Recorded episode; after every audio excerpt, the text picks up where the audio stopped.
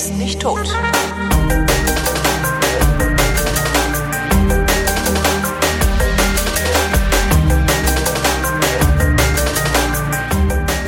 Willkommen zu einer völlig neuen oh oh eo, oh oh, oh, eo, Ausgabe der völlig neuartigen oh oh eo. Äh, Ausgabe für eine brutal betonistische, redofuturistische, ironisch modernen, urbanen, lehrreichen Unterhaltungsmaschine mit Tradition, die fast alle Fragen, die an fragen.vrind.de geschickt werden, wahrheitsgemäß. Nee. Vrindheitsgemäß höre ich gerade aus der Regie, jedoch garantiert nicht zeitnah beantworten wird. Hier ist die Vrindheit mit Alexandra Tobor. Und Holger Klein. Guten Tag. Guten Tag. Ja, was ihr gerade gehört habt, war eine Hommage an Jan Böhmermanns neuesten Song. Wie heißt das? Lebe, Menschen, Menschen leben, leben tanzen, Welt. Tanzen, Welt. Das, das Geile ist, halt, es könnte auch genauso gut Tanzen, Leben, Menschen, Welt heißen. Ja, Lebe, Liebe, Lache. Weißt du? ja, was und du hast, kann Song, jeder haben. Was du bist, kann keiner sein. das ist großartig. Ich glaube, ich habe das mittlerweile schon 20 Mal mir angeguckt. So verkloppt ist das. Einfach nur geil. Ja, aber, aber. Ja, bitte. Ähm, dieser, äh, das, was da gefeatured wird, dieses Oh, oh, eo, ja, das heißt, das heißt, das ist der Millennial Whoop. Der Vielleicht Millennial weiß, Whoop. Im Sinne glaube, von Whoop, Whoop, oder was? Ja, das Oh, eo. Ich, ich glaube, dass es so heißt. Kann sein, dass es minimal anders heißt. Jedenfalls mhm. ähm, würde ich gerne eine Erklärung dafür haben, warum das jemals in wurde. Denn das ist ja wirklich in jedem Song. Das macht auch Apple immer bei seinen, äh, bei seinen Events, bei seinen Apple Events. Die haben immer einen Song drin, der so ist, der so klingt, der so wie so ein Stock Music ist, weißt du? Ja. Ja, warum machen die das? Äh, weil ihnen weil es sich leichter singt, weil es eingängiger ist. Ne? Also es halt, gibt du könntest Leute, jetzt natürlich noch eine zweite Refrainzeile einfügen, aber die müssten die Leute sich dann ja auch merken, wenn sie sie mit äh, I-Gesicht in der Disco stehend nachsingen. Es gibt Leute, die springen auf so eine Art von Musik tatsächlich an. Und so Werbejingle-Musik, die im Rewe läuft, die, die hat oft so ein blödes Gepfeife, weißt du? Das Wie? ist halt so die kleine Schwester von dem Whoop. Wie blödes Gepfeife? Ja, so, ja, so äh, gepfiffene Melodien. Ach so.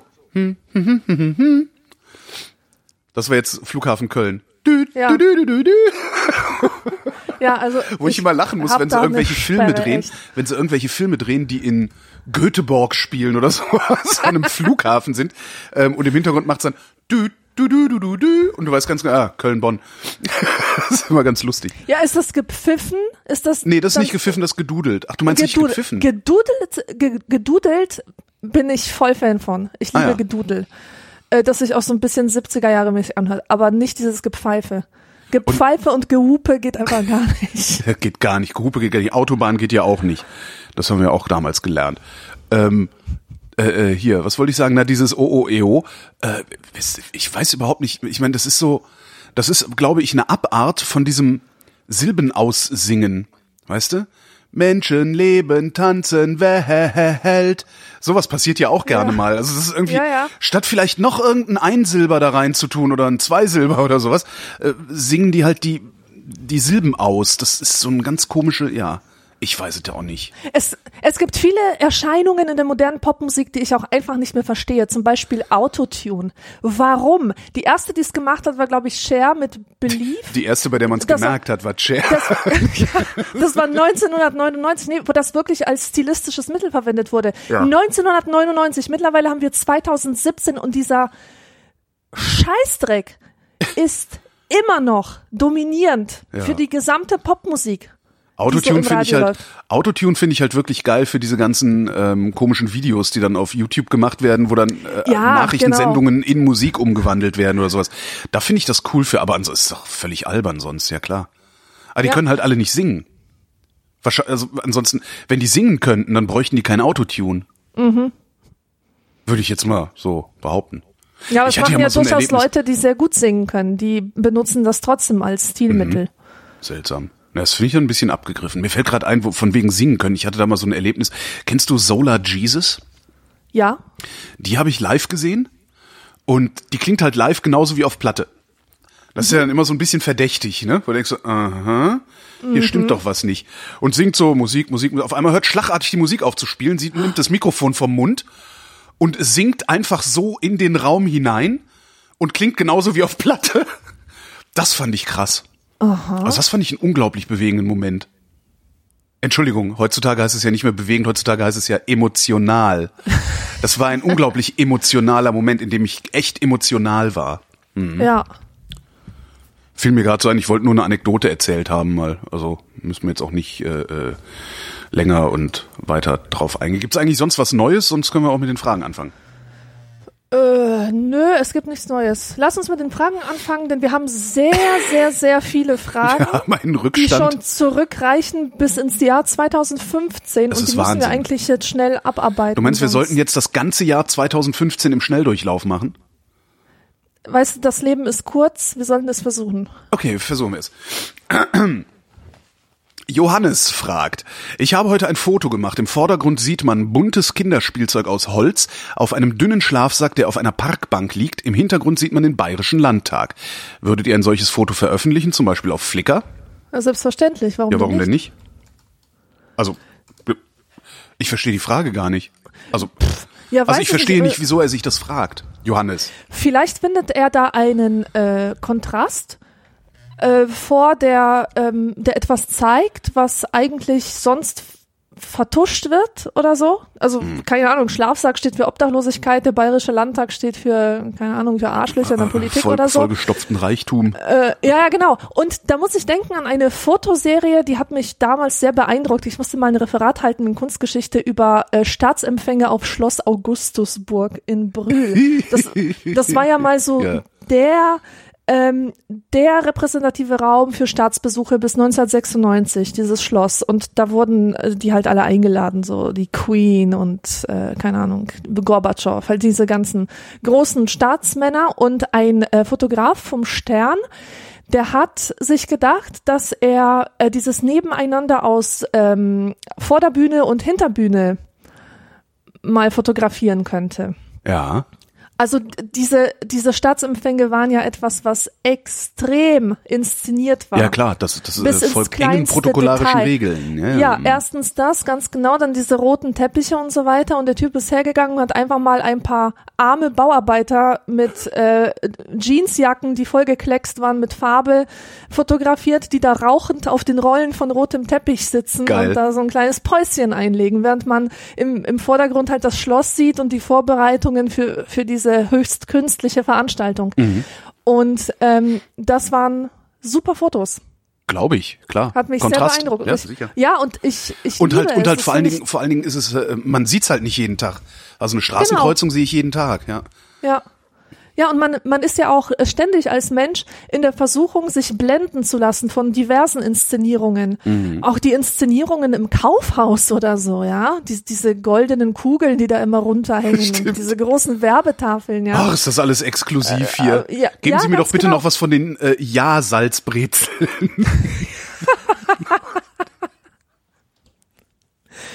Ja, aber schön, wenn man dann auch noch zeigt, hey, das ist alles konstruiert, wenn man diesen Prozess des Konstruiertwerdens Mhm. fotografisch festhält, so dass der Kontrast auch wirklich sichtbar wird auf den Fotos. Das finde ich eine absolut fördernswerte Sache.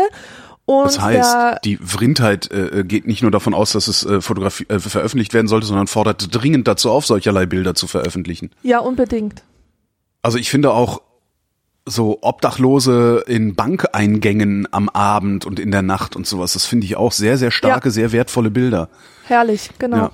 Das einzige Problem, was ich da immer habe, ist ähm, dieses diese, dieses deutsche äh, nicht fotografiert werden wollen und nicht fotografieren, was in der Öffentlichkeit ist und so, das nervt mich daran so ein bisschen. Also es gibt immer wieder, gibt's wirklich sehr, sehr starke Fotos oder sehr, sehr starke Bilder, die ich nicht machen kann, weil ich mittlerweile durch diese ganze, dieses ganze paranoide Recht am Bildgejammer äh, ja eigentlich eine totale Scheu habe, in der Öffentlichkeit zu fotografieren, wenn da zufälligerweise Menschen drauf sein könnten. Und das finde ich schrecklich. Ich war selber auch mal so. Also ich habe das selber auch mal irgendwie so einen komischen abstrakten, nein, da wird mir meine Seele geraubt, äh, äh, äh, Eindruck gehabt dabei. Bin aber mittlerweile sage ich wirklich, ey, wenn es in der Öffentlichkeit stattfindet, ist es öffentlich, dann kann man es halt auch fotografieren. Aber so weit ist diese Gesellschaft noch lange nicht. Das wird noch sehr, sehr lange dauern. Wir verpixeln ja sogar Häuser. Ja, und da gibt es auch einen Backlash ohnegleichen. Ja. Ja, also das wird so schnell. Wir waren ja schon mal auf dem Weg der Besserung. Ja, so wir, wir waren mit allem schon mal viel weiter. ja. Andreas fragt, was macht ihr, wenn ihr Geld auf der Straße findet? Ich habe neulich 20 Euro gefunden. Ich dachte, die Wahrscheinlichkeit, dass der Eigentümer einen Schein am windigen Tag ist relativ gering. Was macht ihr, wenn ihr Geld auf der Straße findet? Ach so, er hat sich entschieden, den Schein einzustecken, das Geld aber zu spenden. Habe ich richtig gehandelt? Och, also das. Das finde ich schon bewundernswert, ja, dass er das spendet. Natürlich, natürlich hat er richtig gehandelt. Ein anderer hat es nämlich eingesteckt. Äh, ich zum Beispiel. ich hätte es Ähm, lass, eingesteckt. ich höre gerade aus der Regie, ich auch. Ja, ich hätte es auch Ja. eingesteckt. Und äh, also es ist grundsätzlich nicht falsch. Nein, es ist grundsätzlich richtig, das Geld, das man nicht braucht, jemandem zu geben, der es braucht. Genau. Wenn ich So. zum Beispiel sehen würde, 200 Meter weiter ist ein kleines Kind und das sieht total verwahrlost aus. Genau, wie bei den Simpsons, Popel die- hängt ihm runter. Die Heimkinder bei den Simpsons mit den Krücken. Schmutzige Schuhe. Arm. Ja, genau. Dann würde ich sagen, hier Junge, kauf dir eine Barbie. Also eine,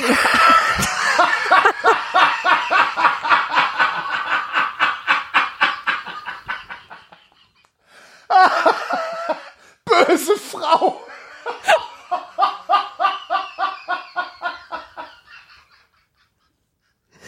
Ich meine, das hätte ich mit dem Geld gemacht. ja.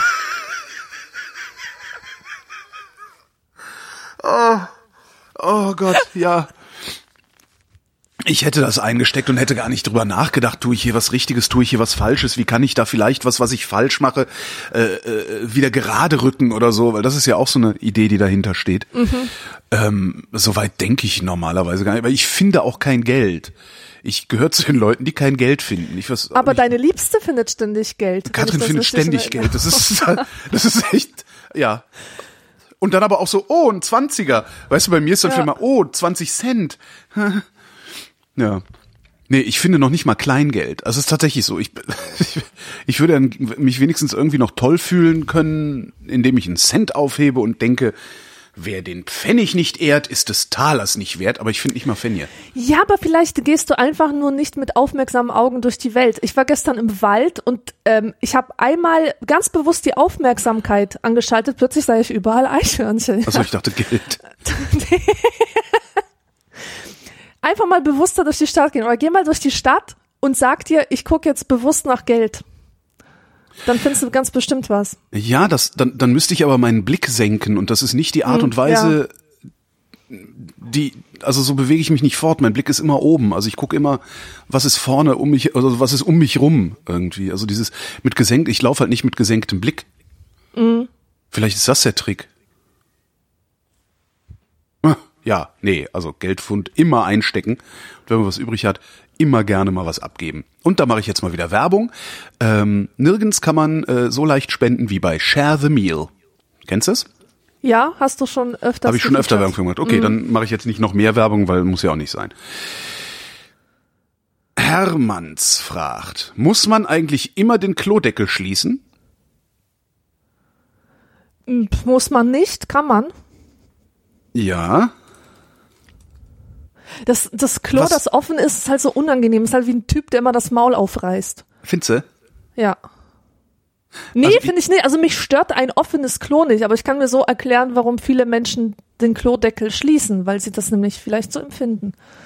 Ein gieriger Schlund, der dein Pipi will. Weißt du, das ist, will nicht, findet nicht jeder mir, gut. Mir fällt halt immer auf, dass ich das immer, wenn ich Besuch habe, ist er bei mir immer unten. Wenn ich keinen Besuch habe, ist er bei mir immer oben. Ja, soll also einfach schöner aussehen. Vermutlich. Mhm. Ja. Oder niemand soll das Elend sehen, das sich darunter verbirgt. Wenn er zufällig am Klo vorbeiläuft. Ja. Das klingt jetzt so, als hätte ich so eine Wohnung, so ein Wohnklo, ne? Nee, ins Wohnzimmer musst du durch die Toilette. ähm, nächste Frage. Karl fragt, was ist geiler, eine aufgeräumte Küche, ein gemachtes Bett oder ein aufgeräumter Schreibtisch? Was geiler ist, Ja. Oh, oh, oh, oh. Eins ist geil, eins ist extrem ungeil. Ähm, geil ist ein aufgeräumter Schreibtisch. Das Ja. motiviert mich immer total, meine Projekte anzugehen. Deswegen ist der Schreibtisch auch selten aufgeräumt bei mir.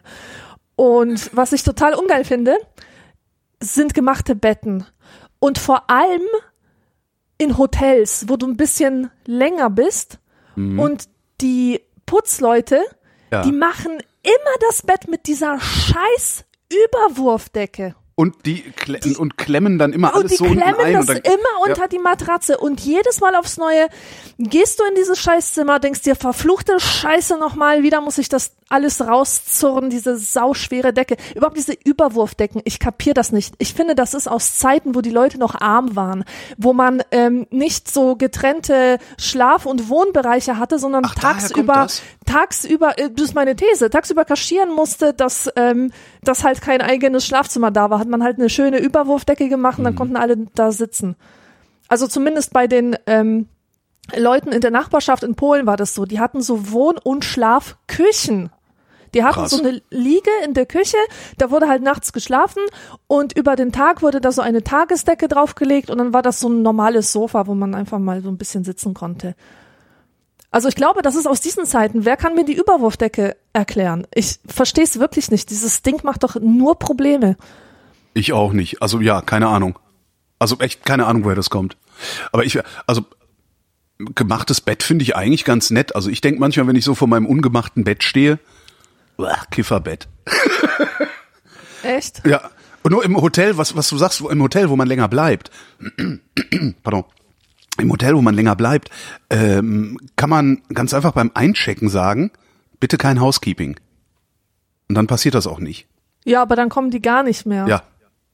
Bringen kein neues Klopapier, brauchen, bringen keine frischen äh, Handtücher. Das stimmt, aber jeden Tag frische Handtücher brauchen wir doch nur auch nicht, oder? Ja. Ja, stimmt. Und so viel kacke ich jetzt auch nicht, dass ich, äh, äh, weißt schon. Ja, ja. Also, dass ich jetzt irgendwie jeden Tag neues Klopapier bräuchte, das ist eigentlich auch irgendwie äh, nicht, äh, ja. Ähm, ich finde aufgeräumte Küche sehr geil. Weil ich allerdings auch, ich habe auch einen Tisch in der Küche stehen mit Stühlen drumrum und so. Das heißt, in meiner Küche kann man halt auch sitzen und sich aufhalten. Das ist also praktisch, äh, äh, praktisch ein Raum. Und wenn die Küche ordentlich aufgeräumt ist, dann fühle ich mich immer am wohlsten in meiner Wohnung. Also mein Wohnzimmer sieht halt immer aus wie ein Haufen Schrott. Das ist wirklich so. Also äh, hat immer sowas wie, wie so ein Warenlager oder so. Ähm, aber ja, die Küche ist mir immer sehr, sehr wichtig, dass die aufgeräumt ist. Ja. Also das ist das Geilste. Schreibtisch kann ich nicht sagen, ich habe keinen richtigen Schreibtisch. Und wenn ich einen hätte, wäre der garantiert nicht aufgeräumt und ähm, ach, eigentlich ist eine aufgeräumte, insgesamt aufgeräumte Wohnung geil. Eigentlich schon, gell? Eigentlich ist es scheiße, nicht aufgeräumt zu haben. Also Ja. muss man echt mal sagen. Und was ich hier gelernt habe letztes Jahr, ist äh, das Beste, was man, also das, das eigentlich Einzige, was man machen muss, ist, Jedes Ding braucht seinen Ort. so ist es. Ja. Und wenn man das mal verinnerlicht hat, dann geht das auch alles viel einfacher. Nicht, dass mir das jetzt gelungen wäre, nachdem ich es gelernt hätte, dass irgendwie äh, dazu, zu, dafür zu sorgen, dass meine Wohnung jetzt aufgeräumter wäre. Aber ich habe zumindest ähm, den Weg in die richtige Richtung eingeschlagen. Clara fragt, wie wär's denn mal mit Podcast-Merch?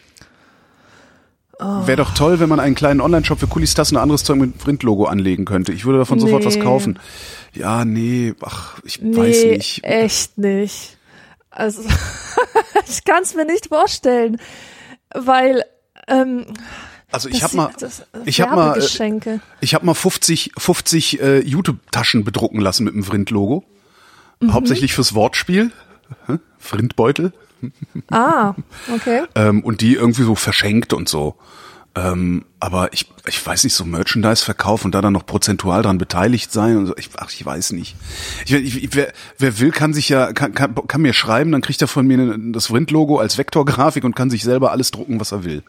Ja. Ähm, passiert auch Und gelegentlich, dass Menschen. Diese Art von Merch funktioniert ja eigentlich auch nur, wenn der User, also wenn, wenn der, wenn derjenige das kauft, einen irgendwie einen Prestigezugewinn hat, wenn er mit der Marke sich sehen lässt. Und wie uncool ist denn bitte schön Vrind? Oder jeglicher Podcast. Also damit kannst du, damit, damit kannst du in der Welt draußen keinen Eindruck schinden. Wer Podcast gut findet, wer unseren Podcast gut findet und Podcast generell gut findet, der findet Podcasts richtig, richtig gut.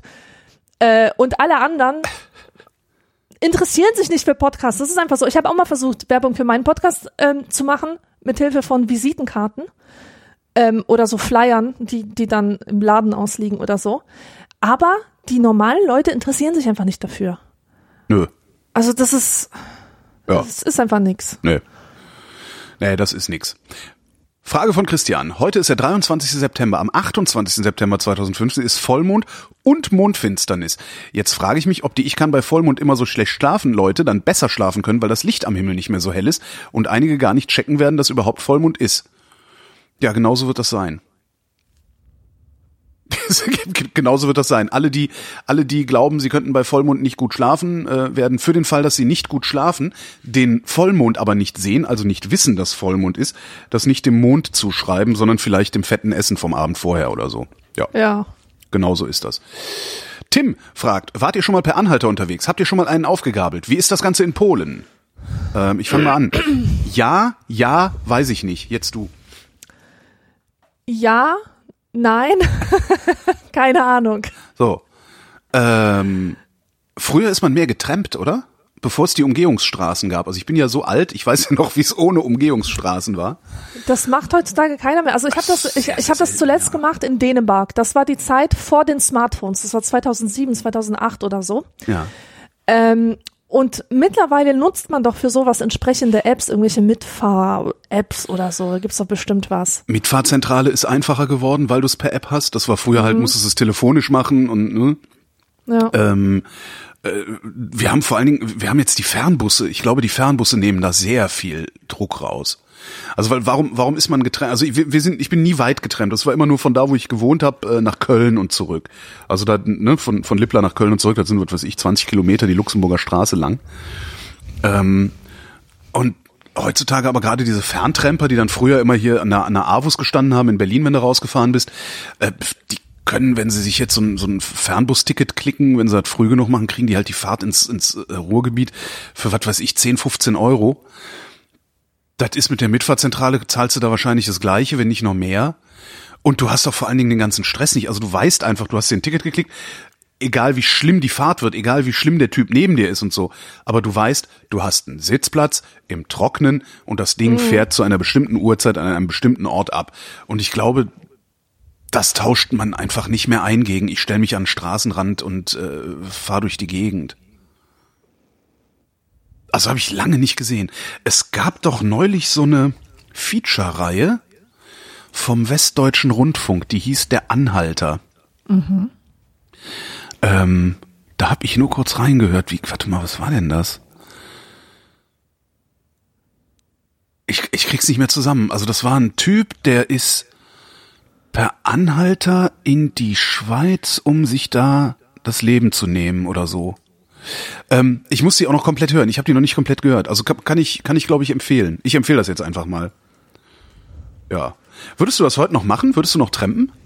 Ah, das kommt ganz auf die Situation an. Also in der Situation, in der ich damals äh, gewesen war, war es das Richtige. Wir waren halt in Dänemark und wussten überhaupt nicht, wo wir da sind. Das war so ein Ort komplett ohne Infrastruktur und wir mussten einfach in die nächste größere Stadt und hatten aber auch keinerlei Orientierung bei uns, keine Karte, nix. Weißt du, da war das einfach äh, das Beste, was man machen konnte oder das Einzige, was man machen konnte Ja.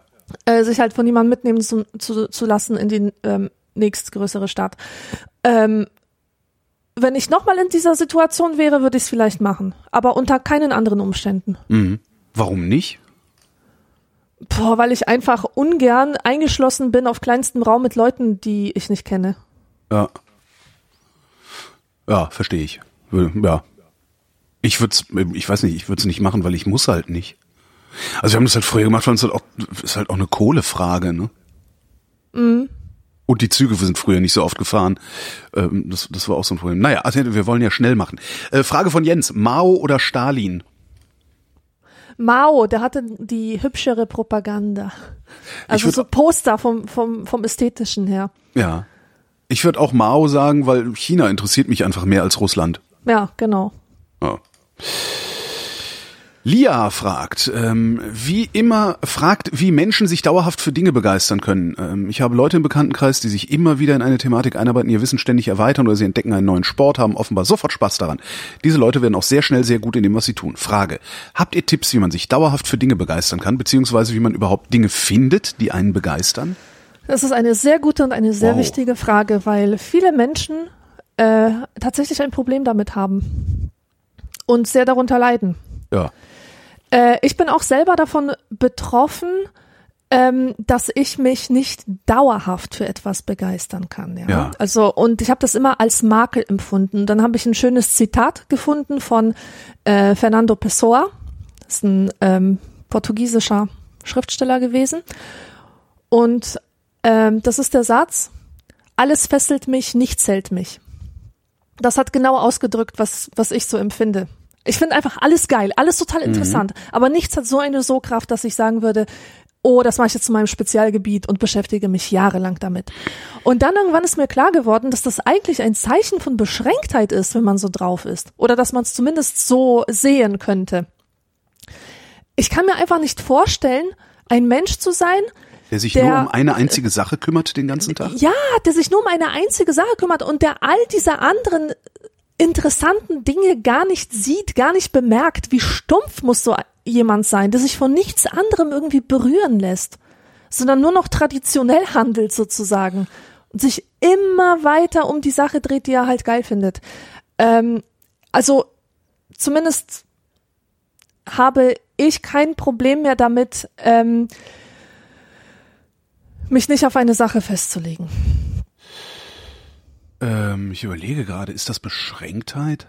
Also es ist ja Man nicht kann so, es so Also sehen, klar, ja, wenn du jetzt so jemand bist, der irgendwie sein Leben lang nichts anderes macht, als Bierdeckel zu sammeln und äh, hunderte von Alben voller Bierdeckel und sowas zu Hause hat, der hat sicherlich irgendwie einen in der Scheibe. Und, und oder ist zumindest ähm, ver verfolgt er es sehr obsessiv, was er da macht. Äh, aber ich, ich weiß ja nicht. Also nehmen wir mal einen Professor. Ja, man kann ja einen Professor jetzt nicht ohne weiteres als geistig beschränkt ähm, äh, bezeichnen. Ja, Ja. Das, das würde man jetzt instinktiv nicht machen. So, Ja. das ist ein Professor, der beschäftigt sich sein ganzes Leben lang mit dem Volk der Maya. Ja. Und äh, da frage ich mich aber schon, hat der nichts anderes im Leben? Also hört er eigentlich Musik? Hört er interessante Musik? Oder malt er vielleicht in seiner Freizeit? Oder macht er irgendwas anderes? Und dann ähm, wird mir klar, vielleicht hat er gar keine Zeit, etwas anderes zu machen. Der macht das ja als Job auch. Das ist sein Job, sich ständig um dieses Thema zu kreisen, um kein anderes. Und in diesem Fall ist es dann fast schon bemitleidenswert, dass ihm sein Job keine Gelegenheit lässt, sich auch mit anderen Dingen die über sein Forschungsthema hinausgehen, zu beschäftigen. Ja. Also entweder ist es ein Zeichen von geistiger Beschränktheit oder es ist ein Zeichen von Beschränkung von außen, dass jemand einfach äh, der Job, in dem er ist, nichts anderes erlaubt. Aber in jedem Fall ist es nicht negativ, äh, wenn man für sich feststellt, man ist eigentlich jemand, der sich nur oberflächlich für alles Mögliche begeistert. Das ist Und, richtig. Also ähm, so geht's mir ja letztlich dann auch. Also ich, ich interessiere mich ja auch für alles und bin auch nicht in der Lage, mich in Ja, die Dinge äh, extrem apropos, tief rein zu, rein zu nerden. Aber ein bisschen dann ja schon. Also Apropos du, äh, apropos auch ich, ja, du hast ja ein sehr großes Problem mit Impulsivität. Also ich nehme das so mit sehr großes, aber du bist schon ein impulsiver Mensch. ich habe eine Aff Affektkontrollstörung, ja. Ja, Ja, das, So, so ungefähr ich, kann man das. ich habe das, ich habe das halt auch auf eine bestimmte Weise. Ich äh, handle zwar nicht so oft danach wie du, also du machst das wahrscheinlich öfter, aber ich habe auch, ich bin ein sehr impulsiver Mensch und Impulsivität hilft einfach enorm, sich für Sachen zu interessieren und einfach mal ein Hobby anzufangen, äh, und einfach mal zu gucken, so, ja, Ja, was ja, daraus ja. wird. Ähm, viele Menschen äh, lassen sich, die, die anders sind als wir, lassen sich bremsen von ihrer äh, immer in Konsequenzendenkerei. Die denken sich dann, welche Konsequenzen ist, hat es, wenn ich jetzt anfange, Cello zu spielen? Muss ich dann äh, jahrelang das spielen? Muss ich dann wirklich fünf Jahre lang zum Unterricht oder zehn Jahre lang? Was mache ich denn mit dem Cello, wenn es mir nicht mehr gefällt? Kann ich das denn überhaupt verkaufen? Weißt du, das sind solche Geden Gedanken, die bremsen solche Menschen ähm, schon so früh ab, dass sie nicht mal dazu kommen, mal eine Probestunde im Cello-Spiel zu nehmen, auch wenn es sie eigentlich interessieren würde. Und eine andere Belastung ist, ähm, es gibt, es gibt Menschen, die haben Angst vor dem Habitus, der um eine bestimmte Sache herum existiert.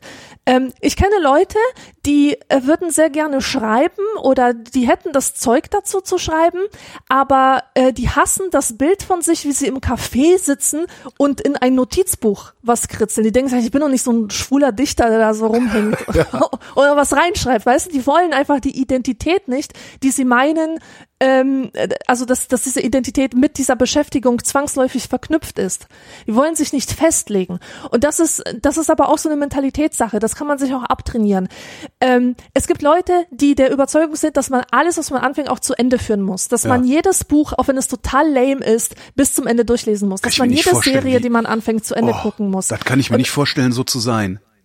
Ja, ich auch nicht. Aber viele Leute haben das halt sehr verinnerlicht, sehr ja. stark verinnerlicht. Und die lassen sich sehr leicht ausbremsen von solchen Gedanken wie, ja, aber was ist, wenn ich nicht dabei bleiben will? Und deswegen fangen sie es gar nicht erst an.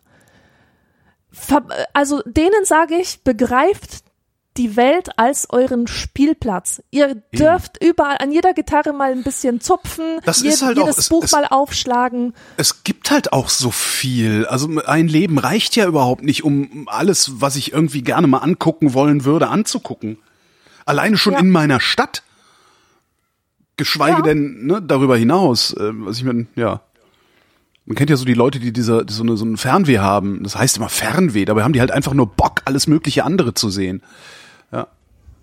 Ja. Wobei genau. das muss man und in Berlin nicht, das ist das Coole. Hier kannst du um die Ecke gehen und bist auf einmal, äh, weiß ich nicht, im Orient oder in Asien oder so. Ja. Also den Leuten, die von diesem Problem äh, betroffen sind, denen rate ich, ähm, das nicht abzuwälzen auf die Dinge, dass die halt alle langweilig sind, das sind es nicht. Ich zitiere Rumi, den altpersischen Dichter, der gesagt hat, also sinngemäß, ah. ähm, Suche nicht nach Liebe, sondern finde die Mauern in dir selbst, die du gegen sie erbaut hast. Mhm. Mit äh, anderen Worten, äh, der gute ersetze Rat, Liebe durch Begeisterung. Der, der gute Rat an Lia würde halt auch lauten, dann ähm, such nicht danach, such nicht nach einem Ding, für das du dich dauerhaft begeistern kannst, sondern begeister dich halt einfach für Dinge. Und wenn du dich nicht mehr begeisterst, dann begeister dich halt fürs nächste Ding. Ja, genau. Auf die Weise entwickelt man wahrscheinlich keine Expertise, aber ja, wozu sollte man auch? es gibt ja genug Leute, die Expertise haben. Muss ja nicht jeder äh, Expertise Vielleicht ist haben. genau das das Problem, dass man in den Medien ständig von Spezialisten und Experten umgeben ist und dauernd Leute sieht, die sich ihr Leben lang mit dem und dem beschäftigen, die mhm. irgendwie professionelle Bergsteiger sind und so weiter und so fort. Und du denkst dir, ja, und was hab ich? Was, was ist mein Ding? Wo gehöre ich dazu? Zu welchem Thema würde man mich einladen? Und man findet keine Antworten und schon fühlt man sich schlecht, weil man von der vermeintlichen Norm abweicht. Ja. Frage von Kevin. Entschuldigung. Bei dem Kevin geht's um Namen. Namen sagen nichts über eine Person, Person aus, so viel ist klar. Trotzdem werden bestimmte Namen mit einem biografischen Zusammenhang assoziiert. Chantal ist aus der ostdeutschen Unterschicht, Sergei ist Russe, Mohammed wird schon Moslem sein. Wie oft erwischt ihr, erwischt ihr euch dabei, Leute, die ihr neu kennenlernt, anhand des Namens zu beurteilen? Dauernd, ständig. Echt, ich total selten. Du musst, ich habe, ich habe fast ein Jahr lang habe ich hieß meine Co-Moderatorin Nancy mit Vornamen und die musste mich nach einem halben Jahr selbst darauf hinweisen, dass das ein Ostname ist. Also dass mhm. Nancy die Schwester von Mandy ist. Ja, ja. Ich bin anscheinend diffundiere ich da so langsam weg. Also ich merke das nicht mehr so sehr. Und bei ähm, Kevin musste ich jetzt halt nur lachen, weil natürlich, wenn man sich dann vergegenwärtigt, ist Kevin natürlich einer dieser Namen, äh, die dann gerne auch von Kabarettisten auf der Bühne benutzt werden. Ja, ja. Hm. Also ich würde nicht sagen, dass ich Menschen nach ihrem Namen, äh, also dass ich Persönlichkeitseigenschaften oder so von ihrem Namen ableite, aber was ich in der Tat ableite, ist ihre soziale Herkunft. Wenn jemand so und so heißt, ja. dann denke ich mir, ah, der hatte wahrscheinlich Eltern, die so und ja. so sind, ja. Daraus ja, folgt erstmal gar stimmt. nichts. Einfach nur, dass er solche Eltern hat. Das heißt ja nicht, dass er genauso ist. Ja, je älter man wird, desto mehr stärker stellt man dann auch fest, dass man wird wie seine Eltern. das ist auch so. Ich bin ganz, ich bin ganz froh, weil meine Eltern sind super. Aber äh, ja. Nee, ja, stimmt doch, so sowas mache ich dann natürlich mache ich das auch. Habe ich mir schon mal Gedanken darüber gemacht, wie die Kollegin Melanie, ob, ob der Name was über sie aussagt? Nee. Aber wenn jemand so einen Extremnamen hat, dann schon, wie ja klar. Chris, Crispin, äh, Crestin. Ja, ja, genau. oder so. Knus, Knuspi. Nein, das sicherlich. Und, und wenn jemand Mohammed heißt, denke ich auch äh, tatsächlich total oft so, äh, machst du mal Klischeeköfferchen zu jetzt? Also das ist so, ja. Das ist halt, als würden, als würden irgendwie, ich finde das total, ich, ist halt Religion, er hat, hat halt mit Religion zu tun, verstehe ich ja sowieso nicht so richtig. Aber ich denke dann immer so, sag mal, das wäre ja genauso bekloppt, als würden hier irgendwie 50 Prozent der, der Bio-Deutschen ihre Söhne Jesus nennen. Na, in Spanien ist das ja so. Jesus. Ah, da Jesus klingt's ist ein cooler. ganz normaler Name. Mhm. Jesus, stimmt. Finde ich aber auch, also, naja. Aber ich muss ihn ja nicht tragen, diesen Namen. Merlin wüsste gerne, warum ist der Himmel blau? Ich würde gerne wissen, warum Merlin nicht googeln kann. Google das doch einfach, du Horst. Ich glaube, die Antwort Und ist, der weiß doch auch, dass wir keine Physiker sind. Also warum stellt er uns diese Frage? um uns äh, zu testen. Zu testen. Ja. Das ist eine Prüfung. Ich verweigere mich dieser Prüfung. Ja, und dann reden wir nochmal über deinen Namen, ne, Merlin? Hey, ich kann auch einen Merlin. Ich auch. Ähm, warum ist der Himmel blau? Also, Lichtblechung, Lichtblechung. Das ist äh, Lochblech. Blaues Lochblech Ja. ist da. Äh, keine Ahnung. Ganz ehrlich, keine Ahnung. Ich vermute, äh, weil da Wasser drin ist und weil bestimmte Lichtspektrums Ja, es hat was mit Lichtbrechung zu tun. Absorption und Brechung und sch- schieß mich tot. Aber es ist mit Sicherheit eine komplizierte Antwort. Das weiß ich jetzt schon. Ja. Henry fragt. Nee, Entschuldigung. Der Henry bittet um Auskunft. Ach, ich mag das, wenn die ihre Fragen selbst so einen. Der Henry bittet um Auskunft.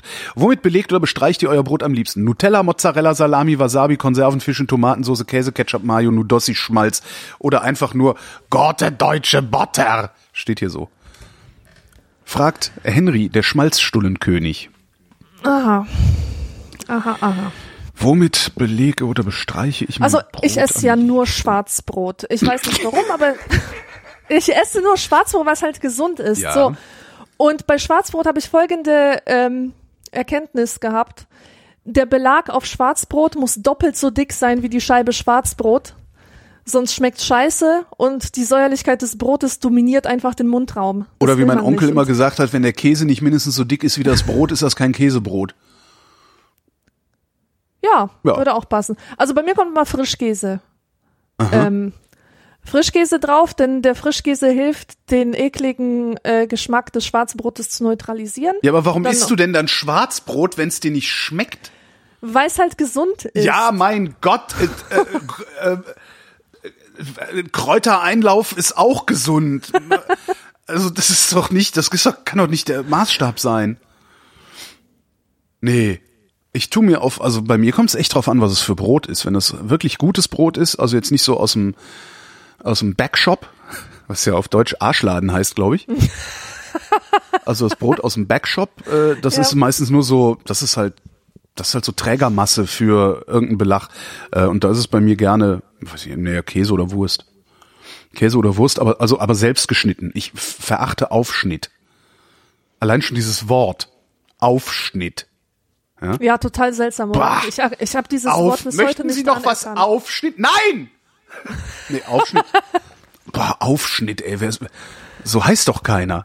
Naja. Ja. Nee, also äh, äh, so Wurst und Käse mache ich ganz gerne drauf. Äh, aber tatsächlich, wenn ich, ich vermeide Brot zu Hause zu haben, weil ich nicht aufhören kann, Brot zu essen, wenn ich, wenn welches da ist. Das ist irgendwie ganz schlimm. Ich kann auch ein, ich kann auch ein Pfund Brot einfach so wegessen in zwei Stunden. Kein Problem. Äh, das heißt, ich kaufe nur dann Brot, wenn ich richtig tolles Brot kriege. Also von tollen Bäckern. Gibt's ja so ein paar hier in Berlin. Und äh, da mache ich dann meistens nur Butter drauf. Und vielleicht ein bisschen Salz. Weil da geht's mir ums Brot. Ja, Butter ist super. Butter mit so- echtem Brot, das ist herrlich. Ja, und sonst so dieses, dieses äh, äh, Wurst oder Käse drauf. Also Wurst und Käse esse ich auch so. Also ich sitz auch gerne da und mache, bastle mir ein paar Käsewürfel und knabber die so weg zum Wein oder sowas. Auch Wein, ich hätte mir gut ein Weinchen einschenken können. Wie jetzt zur Sendung, oder ja, was? ich habe ja Urlaub. ich habe jetzt quasi Urlaub. Also ähm, ja, da habe ich gedacht, kann ich auch mittags schon trinken, aber gut, dann nicht. So, der Achim fragt. äh, Sehe gerade mal wieder eine Folge von The Walking Dead. Krasse Sache, Zombie-Apokalypse und so. Seitdem denke ich immer nur, was ich machen würde. Wie müssen oder sollen wir uns in so einer Situation verhalten? Leute, schaut nicht immer so einen Scheiß. Zombie-Serien, echt. Das ist vor allen Dingen, ich finde die Frage so geil. Not going to happen? Das ist halt, es, es gibt keine Zombie-Apokalypse. Ja. Die wird's auch nicht geben. Es wird auch nicht äh, 28 Days Later geben, weil sich hier irgendein schlimmes Virus verbreitet und alle nur noch hüstelnd und blutkotzend. Das passiert nicht. Ja. Das, ja. Und es ist wirklich wenig erbaulich, solche Serien zu schauen. Darf ich meinen Serientipp hier aussprechen, weil ich gerade extrem noch unter Einfluss bin und ganz verliebt. Ja. Und das ist The Get Down. Kenn ich gar nicht. Gott, ich könnte durchheulen, jede Folge heulen. Und jetzt nicht, weil irgendwie Drama, Menschen sterben, Menschen verlieben sich. Nicht deswegen, sondern weil es so wunderschön ist. Weil es so poetisch ist, weil es so geil ist. Ich erzähle mal kurz. Also, es geht um die Anfänge von Hip-Hop in der Bronx. Mhm.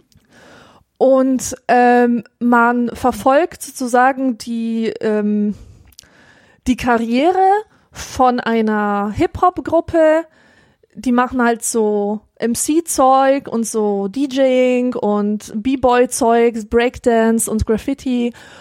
Und äh, die Äh, ganze nochmal, wie Serie heißt das? Sag nochmal. Was? The Get Down. The Get Down, okay. Mhm. Und parallel läuft so ähm, die weibliche Karriereschiene über die Disco-Musik. Also es ist durch und durch ein, eine Musikserie. Und äh, sie spielt im Jahr 1977, wie gesagt, in der Bronx. Und der Regisseur ist Baz Luhrmann. Ah, Den kennt man von Filmen, die ich normalerweise viel zu affektiert finde und die ich eigentlich nie ertragen habe, wie Romeo und Julia mit Leonardo DiCaprio und Strictly Ballroom und Moulin Rouge. siehst du, ich kenne den, und, ich kenne äh, den ganz The Great woanders her. Gatsby. Ich kenne den ganz woanders her, ich, aber wobei ein Gatsby fand ich geil. Na gut, Ja. äh, ich kenne den ganz woanders her und zwar hat Baz Luhrmann ähm, Everybody, nee, Everybody's Free to Wear Sunscreen hieß das Ding. Ja, ja, ich. genau. Der, da, daher kenne ich das. Der ist ja mir zum ersten Mal als Name aufgefallen, weil ich normalerweise auch, ja. auf, auf Regisseurnamen nichts gebe. Mhm. Ja, genau. Ah ja, mhm. Und der hat es gemacht und ähm, Mitproduzenten waren irgendwelche Rapper wie Dr. Dre und äh, no, noch irgendeiner. Auf jeden Fall ist das eine Serie, die in, in der kein Weißer vorkommt, was Mhm. sehr angenehm ist tatsächlich.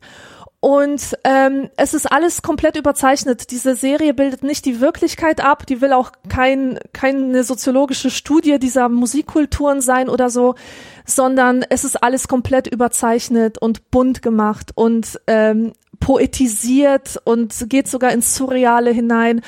Und ich finde diesen Zugang unheimlich reizvoll in der heutigen Zeit. Es geht darum, Menschen da abzuholen, wo ihre Erinnerung einsetzt. Ähm, dort wird ständig Fokus gelegt auf solche Popkulturdetails wie, keine Ahnung, die roten Pumas, die damals Ja. von allen getragen wurden. Und du siehst einfach immer diese roten Pumas, wie krass rot die leuchten. Die werden immer so wunderschön in Szene gesetzt. Und ähm, die Lichtführung, äh, was dort mit, mit Licht gemacht wird, finde ich wunderschön und, und ach, es ist einfach so toll. Und das ist die Geschichte von, von Armut und was man aus dieser Armut macht und wie viel Kraft in der Musik steckt, wie viel äh, Macht auch Träume haben, die eigene Realität zu verändern. Und ich fühle mich bei also solche Ghetto-Themen, Bronx-Themen, die sind mir sowieso ganz, ganz nah an meinem Herzen, weil ich habe ja mal in so einem Mehrfamilienhaus gewohnt. Das war das einzige Mehrfamilienhaus ähm, im ganzen Dorf. Und das hatte was von Ghetto. Also man könnte es scherzhaft als Ghetto bezeichnen. Und nachts, wo ich in meinem Bettchen lag, habe ich mir mal vorgestellt, dass Feuerleitern ähm, von einem Fenster zum anderen gehen. Und mein Schicksal erschien mir weniger schlimm, weil ich gedacht habe, hey, ich bin wie diese Schwarzen im Ghetto und die machen geile Sachen, die, die bemalen Züge und die rappen und die sind einfach mega cool und die sind urban und das hat mir meine eigene Kindheit einfach so so viel besser gemacht und wenn ich diese Serie gucke, finde ich die ganzen Traumbilder aus meinem Kopf dort versammelt. Und es ist einfach wunderschön. Ich äh, verstehe, dass es nicht jedermanns Sache ist. Also wahrscheinlich werden 80 Prozent der Leute, die das jetzt hören und dann reinsehen, denken, äh, ist das denn? Ja, und wieder abschalten. Ähm, rechnen schon mal damit. Aber wer auf sowas steht, der, der wird's einfach lieben. Da gibt's jetzt von mir auch noch einen Serientipp und noch einen ähm, Feature-Tipp. Äh, und zwar, wie du Hip-Hop sagtest, fiel mir ein, dass ich vor kurzem auf Netflix äh, viermal eine Stunde Doku äh, gesehen habe. Ja, ja, Hip-Hop hab- Evolution. Ja, ja, die kenne ich, die habe ich auch gesehen. Hammer.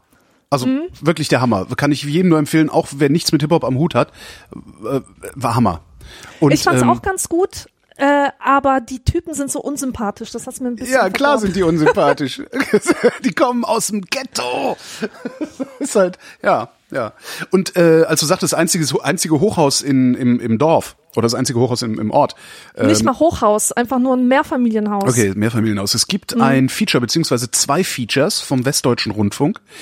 Die heißen beide Neun Stockwerke Deutschland. Mhm. Und zwar gibt's äh, ein neunstöckiges Hochhaus äh, in Gladbeck. Und das ist, glaube ich, sogar das größte Hochhaus in Gladbeck und ist halt auch das, was man einen sozialen Brennpunkt nennt. Und da ist der Feature-Autor, ist ein Jahr lang in diesem Haus unterwegs gewesen, hat die Menschen da begleitet und, und äh, mit denen geredet und sowas. Und es gibt eine, eine Veröffentlichung von 2009, glaube ich, ist die, und eine von 2017. Das heißt, er ist im, fast ein Jahrzehnt danach, ist er nochmal in dieses Hochhaus und hat mit den Leuten geredet absolut faszinierend. Vor allen Dingen, wie sich das verändert hat. Also sowohl die Be Bewohnerstruktur, also die Sozialstruktur, äh, als auch die ähm, ähm, äh, Inländer-Ausländer-Verteilung da drin, die Stimmung, wie die sich verändert hat und so. Total spannend. Neun Stockwerke Deutschland, ein Hochhaus in Gladbeck heißt das Ding. Und weil sie dieses Jahr, also 2017, dieses Feature noch neu gemacht haben, haben sie auch das alte nochmal zum Nachhören online gepackt, was ich äh, wirklich sehr freundlich finde von denen. Ja. Äh, jetzt habe ich die Fragen weggeklickt, ich Depp. Warte mal. Kommt jetzt da. Äh, Frage von Matt. Ah, Matt Lauch heißt er. Herr, Herr, Damen, Herr. Meistens machen ja nur so Typen solche Witze. Kartoffelsalat mit Mayo oder mit Öl? Ähm, mit Mayo oder mit Öl sollte die Frage nicht heißen mit Mayo oder mit Essig, weil da gibt's ja wirklich Unterschiede. Stimmt. Im Norden isst man den mit Mayo, im Süden eher mit Essig. Ja. Oder? ich weiß es nicht. Ich esse beides gern tatsächlich, weil ich ja, ich esse beides gern. Also von von zu Hause habe ich das mit Mayo mitgekriegt ähm, und das mit Essigöl finde ich auch toll. Ja, das ging mir auch so. Ich kannte das nur mit Mayo und dann bin ich in den Süden Deutschlands gezogen und plötzlich überall, weißt du, da stand das so im Menü ähm, äh, Schnitzel mit Kartoffelsalat. Ich so, hm, Kartoffelsalat. Mhm. Und dann kam da so sowas mit Essig und das zum Schnitzel finde ich zum Beispiel, zum Schnitzel finde ich also, den mit Essig und Öl zum Beispiel wesentlich angebrachter. Aber so zum Puressen oder nur mit Brot finde ich den mit Mayo viel schöner. Das hat mir am Anfang überhaupt nicht getaugt. Ja, aber ich habe mich dann dran gewöhnt und jetzt liebe ich diesen Kartoffelsalat. Also ich mag jetzt wirklich auch beides. Hm. Aber zum Schnitzel ist der wirklich optimal, ja. Ja, weil das ist halt wie das Zitrönchen, was du dir so dann auf die Panade machst, mhm. damit die Panade aufweicht und äh, du dich hinterher fragen kannst, warum du jetzt überhaupt diese kalorienreiche Panade mitgenommen hast, weil die ja sowieso ja. nicht mehr knusprig war. Rebecca fragt, sind persönliche Abneigungen gegenüber Menschen, die euch eigentlich nie irgendwas getan haben, aber die halt gerne ihre Dummheit mal offen zur Schau stellen und auch gerne mal gegen andere voll auf die Nerven gehen, irgendwie vertretbar? Also Menschen, die man blöd findet, sind das Thema. Was, wenn ihr diesen Menschen nicht aus dem Weg gehen könnt, sagen wir, weil ihr jeden Tag in einem, jeden Tag in einem Raum mit ihm verbringen müsst? Sind persönliche Abneigungen vertretbar? So. Soll ich nochmal von Anfang an vorlesen? Das ist relativ nee, lang wieder, das ist immer so lang. Also, ja. Also gut, du findest jemanden scheiße, äh, der hat dir zwar nichts getan, stellt aber jeden Tag seine Dummheit zur Schau und du kannst ihm nicht entgehen, dich ihm nicht entziehen, weil du in einem Raum mit ihm arbeiten musst. Was tun? Nutze ihn. Nutze, nicht benutze ihn, sondern nutze ihn zu deiner Wissenserweiterung. Ich hatte auch öfters mal so diese Situation, wo mich jemand überhaupt nicht angesprochen hat also wo ich jemanden einfach nicht mochte. Mhm. Aber dann habe ich versucht, hinter sein Geheimnis zu kommen. Uh. oder, oder irgendwas Interessantes an ihm zu entdecken. Und dann geht das. Dann geht's. Ist zwar anstrengend, kann man den vielleicht auch nicht so lange durchziehen, aber manchmal haben die Menschen so einen Punkt, der sie dann doch ganz interessant macht. Ja. Ähm, ja, mag sein, aber es gibt halt auch, äh, es gibt halt so diesen, den Klassiker, ne, so diesen den den den Schnuller-Nazi, der dann mit dir im Büro sitzt und die ganze Zeit. Äh, äh ich hatte mal so einen Kollegen, ja, der immer der Sarrazin hat doch recht. Nach, Nachrichtenredakteur, nervt. Nachrichtenredakteur war der.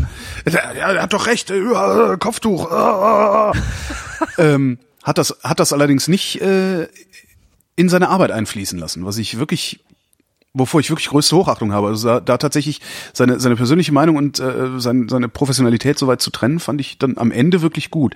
Aber was machst du? Ignorierst ihn halt. Das kann man auch lernen. Man kann auch lernen, Leute zu ignorieren. Ja. Ja, also so auszusehen, als würde man mit ihnen interagieren, obwohl man sie eigentlich ignoriert. und das mhm. funktioniert auch eigentlich ganz gut. Und ich kann mir ehrlich gesagt gar nicht vorstellen, da bin ich sicherlich auch in einer privilegierten Situation, aber ich kann mir gar nicht vorstellen, mit jemandem zusammen im Büro zu sitzen den ich wirklich nicht, nicht, nicht mag, den ich wirklich scheiße finde. So geht's das, mir auch. Das ist Ich halt in dem Kontext, in dem ich kündigen. arbeite. Das weiß ich gar nicht, ob ich das tun würde, aber in dem Kontext, in dem ich arbeite, ne, also Medienproduktion, sind, da arbeitet ein ganz bestimmter Menschenschlag. Das heißt, so irgendwie sind wir uns alle irgendwo ein bisschen ähnlich. So, und allein aufgrund dieser Ähnlichkeit kann man sich immer irgendwie finden. Und das hat mit diesem Schnuller-Nazi auch funktioniert. Ja, mit dem konnte ich ganz hervorragend zusammenarbeiten. Und habe mir dann gelegentlich einen Spaß daraus gemacht, ihn bis aufs Blut zu reizen. Weil ich halt, ne, weil Thilo Sarrazin hat halt nicht recht gehabt und also mit seinem Buch Deutschland schafft sich ab, damals war das, ähm, der, hat- der hat halt dummes Zeug verbreitet. So und äh, ist halt natürlich schön, wenn du genau weißt, okay, ist halt dummes Zeug und dann kannst du halt denjenigen, der dieses dumme Zeug vertritt, kannst du halt wunderbar sticheln. Ne? Das habe ich mir dann gegönnt, den irgendwie auf die Palme zu bringen, so dass er ausgerastet ist und rausgerannt und so. Aber am Ende ähm, haben wir dann alle mal gelacht, ne? wir, die wir auf der sicheren, auf der richtigen Seite stehen. Aber was ist damit auch noch gewonnen? Ja, auch nix. Dann fühlt der sich scheiße, dann irgendwann kommt man dann halt auch nicht mehr zusammen, weil man dann nur noch voneinander erwartet, ähm, dass man sich scheiße findet. Und wenn du von jemandem erwartest, dass er, wenn, wenn du von jemandem erwartest, dass er scheiße ist, wirst du ihn auch so behandeln, dass er scheiße ist. Ja, das stimmt. Das äh, ist alles nicht gut. Ja, wie du sagtest, nutze ihn und sei es, um daran zu wachsen und äh, Sei es, um einfach deinen Job zu machen. ja, auch vielleicht daran zu wachsen, auch, auch sowas aushalten zu können und sowas Ja. vielleicht integrieren zu können, sagen, okay, du redest den ganzen Tag Scheiß, ja, aber äh, auch du bist hier, ja, auch du bist die Gesellschaft. Das darf man ja nie, darf man ja nie vergessen. Romy schreibt, sorry, es sind drei Fragen geworden. Sucht euch einfach die beste aus oder so. Ich entscheide mich für oder so und nehme alle drei. Erstens, ihr packt einen Karton in der Größe eines kleinen Postpäckchens. Dieser beinhaltet die wichtigsten Dinge und Erinnerungsstücke eures Lebens. Was wäre darin? In deiner Box wäre bestimmt die Kassette drin, mit der du dich beim Radio beworben hast, oder? Nein, die würde ich jetzt noch nicht mal mehr finden. Ich glaube, die habe ich weggeschmissen. Aber ist ja alles hypothetisch. Ach so. Ja, aber nee, das, das wäre da nicht drin. Was wäre in der Box Erinnerungsstücke meines Lebens? Bei mir wäre ein Nagelklipper von Marlboro drin. Den habe ich zu meinem siebten Geburtstag von einer Freundin bekommen. Der wurde zum Symbol für den Westen. Den habe ich bis heute. Ich habe einen Karton, da steht drauf Post und Karten. Da sind alle Briefe und Postkarten, die ich so privat äh, bekommen habe drin. Äh, den würde ich zuschnüren und mitnehmen. Alles andere ist mir egal. Alles andere ist Ja. nur Zeug. Gell? Ich mag wenn ich Erinnerungsstücke so eigentlich auch gar nicht. Doch, es gibt mit Sicherheit gibt's, es gibt doch so Erinnerungsstücke. Hier hängen zwei Bilder äh, an der Wand, die ich mir in Bali gekauft habe, wo ich wahrscheinlich nie wieder hinkommen werde. Und so ist ne, toll. Aber am Ende ist es nur Zeug. Es ist halt nur Zeug, genau. Und ich habe irgendwann habe ich angefangen, meine Tagebücher wegzuschmeißen, eins nach dem anderen. Habe mir halt die Seiten abfotografiert, die ich irgendwie amüsant fand und der Rest kam weg. Und auch diese ganzen Sachen, die ich aus meiner Teenie-Zeit noch angesammelt habe, irgendwelche Flyer zu Punkkonzerten und so, alles weggeschmissen. Und du glaubst gar nicht, wie gut es mir danach ging. Weil an diesen Dingen hängen einfach nicht nur gute Erinnerungen dran, sondern auch die schlechten oder auch so Sachen, wo man denkt, was hat das mit meinem Leben zu tun? Ich will das nicht. Ich will nicht ständig daran zurückdenken müssen. Ja. Wobei, das hätte ich nicht getan. Die hätte ich, also wenn ich Tagebuch schreiben würde, was ich leider nicht tue, ich setze immer mal wieder an und dann versandet das wieder. Äh, wenn ich Tagebuch geschrieben hätte all die Jahre, wären es wahrscheinlich, würde ich die auf jeden Fall aufheben. Also auch das doofe Zeug. Einfach auch um zu sehen, so, also, voll Idiot, was hast du denn damals gedacht? Das fände ich irgendwie ganz nett. Ja, aber ja, ich bin auch bös auf mich, dass ich als 15-Jährige meine Hefte aus der Grundschule weggeschmissen habe. ja. Aber sowas weiß man auch erst zehn Jahre später. Ja, aber tatsächlich die wichtigsten Erinnerungsstücke meines Lebens, die stehen im Internet und das sind die Sendungen, die ich hier gemacht habe. Oh ja. Das ist, also wenn ich wissen wollte, wenn ich wissen wollte, wie war ich gestern, äh, würde ich wahrscheinlich mir alte Sendungen von mir anhören. Ja, Das heißt, wir müssen das noch einfach sehr viele Jahre machen, damit es irgendwann so ein, ein Vierteljahrhundert Vrindheit oder so, weißt du? Wenn ja, ja, und dann können die Leute so, mit gebrochener Stimme keine zwei Studien Stunden darüber genau schreiben, ja. das, wenn wir dann mit gebrochener Stimme keine zwei Stunden Sendung mehr machen müssen wir aber ständig aufs Klo müssen und so. So alt sind wir dann irgendwann. Na gut schnell weg. Ähm, zweite Frage von Romy äh, da ist sie wieder die Apokalypse. Aber interessant gefragt. In einer Welt nach der Apokalypse in der sich eine neue Gesellschaft aufbaut welche Rolle würdet ihr darin einnehmen? Boah, ich wäre Schamane oder Schamanin. Halt die, der Posten, der für den Spinner reserviert ist, der nicht am Gemeinschaftsleben teilnehmen möchte, aber auch nicht muss, weil er die Weisheit äh, inne hat. Das wäre ich. Ähm, ja, keine. Also ich, ich habe einer Gesellschaft, die sich neu, neu aufbaut, habe ich nichts beizutragen. Ich kann nix. Ich weiß Meinst nix. du? Meinst du nicht, du wärst so eine Art Sprachrohr Ja, oder so? der Hofnarr, ne? Oder der Hofnarr oder einfach der Typ, der, der die Leute befragt und dann Radiosendungen erstellt über den Aufbau dieser Also neuen Gesellschaft. also praktisch der, wie nennt man, der Chronist. der eventuell. Chronist, genau. Aber, ja, aber das wollen dann viele sein, weil die meisten können ja nix. die ganzen Telefondesinfizierer. Ähm, nein, ich weiß es tatsächlich nicht. Also ich, ich wüsste nicht, ob ich da irgendwie was, ja, ich hätte nichts anderes beizutragen als Kommunikation. Und ich weiß nicht, ob eine Gesellschaft, die sich neu formiert, genau das braucht. Und vor allen Dingen wüsste ich nicht mal, ob ich die Apokalypse überlebe. Hallo, natürlich braucht die Kommunikation. Ja, aber die kann Das sie ist selber. das Wichtigste. Die kann sie aber selber machen, das meine ich. Vielleicht würde ich bei, Ja. der, bei, der, bei der neuen Post arbeiten, also die neue Post äh, äh, aufbauen helfen oder so. Wahrscheinlich würde ich die Apokalypse gar nicht überleben, weil dann marodieren hier ja die plündernden Horden durch die Stadt und äh, Ich würde es ja auch nicht überleben. Ich bin einfach kein Überlebenstyp. rauben, vergewaltigen und brandschatzen. Ja. So sehr kannst du dich halt auch gar nicht bewaffnen. Da muss ich immer so lachen bei diesen Preppern. Ne? ja, ich habe für ein Jahr Klopapier im Keller und Bohnen. ich immer denke, ja, hey, super Sache. Weißt du, wenn hier, wenn hier wirklich mal Apokalypse ist, ne, dann ist das Letzte, was du machen wirst, ist kacken, ja, weil du nämlich nichts zu fressen, obwohl er, nee, der hat ja auch Bohnen für ein Jahr im Keller. Und dann auch, ja, und dann, das, da muss man sich dann auch verteidigen, weil dann kommen nämlich die aus der Stadt und die plündern dann auf dem Land uns und dann zeigen die immer so, ja, hier habe ich drei Dosen Pfefferspray und eine Armbrust, wo ich dann auch mal denke, ja, Freund, zu dir komme ich dann als erstes und dann wollen wir mal gucken, wie du mit deinem Pfefferspray und deiner Armbrust gegen die anbrandenden Horden vorgehst. Das ist so geil.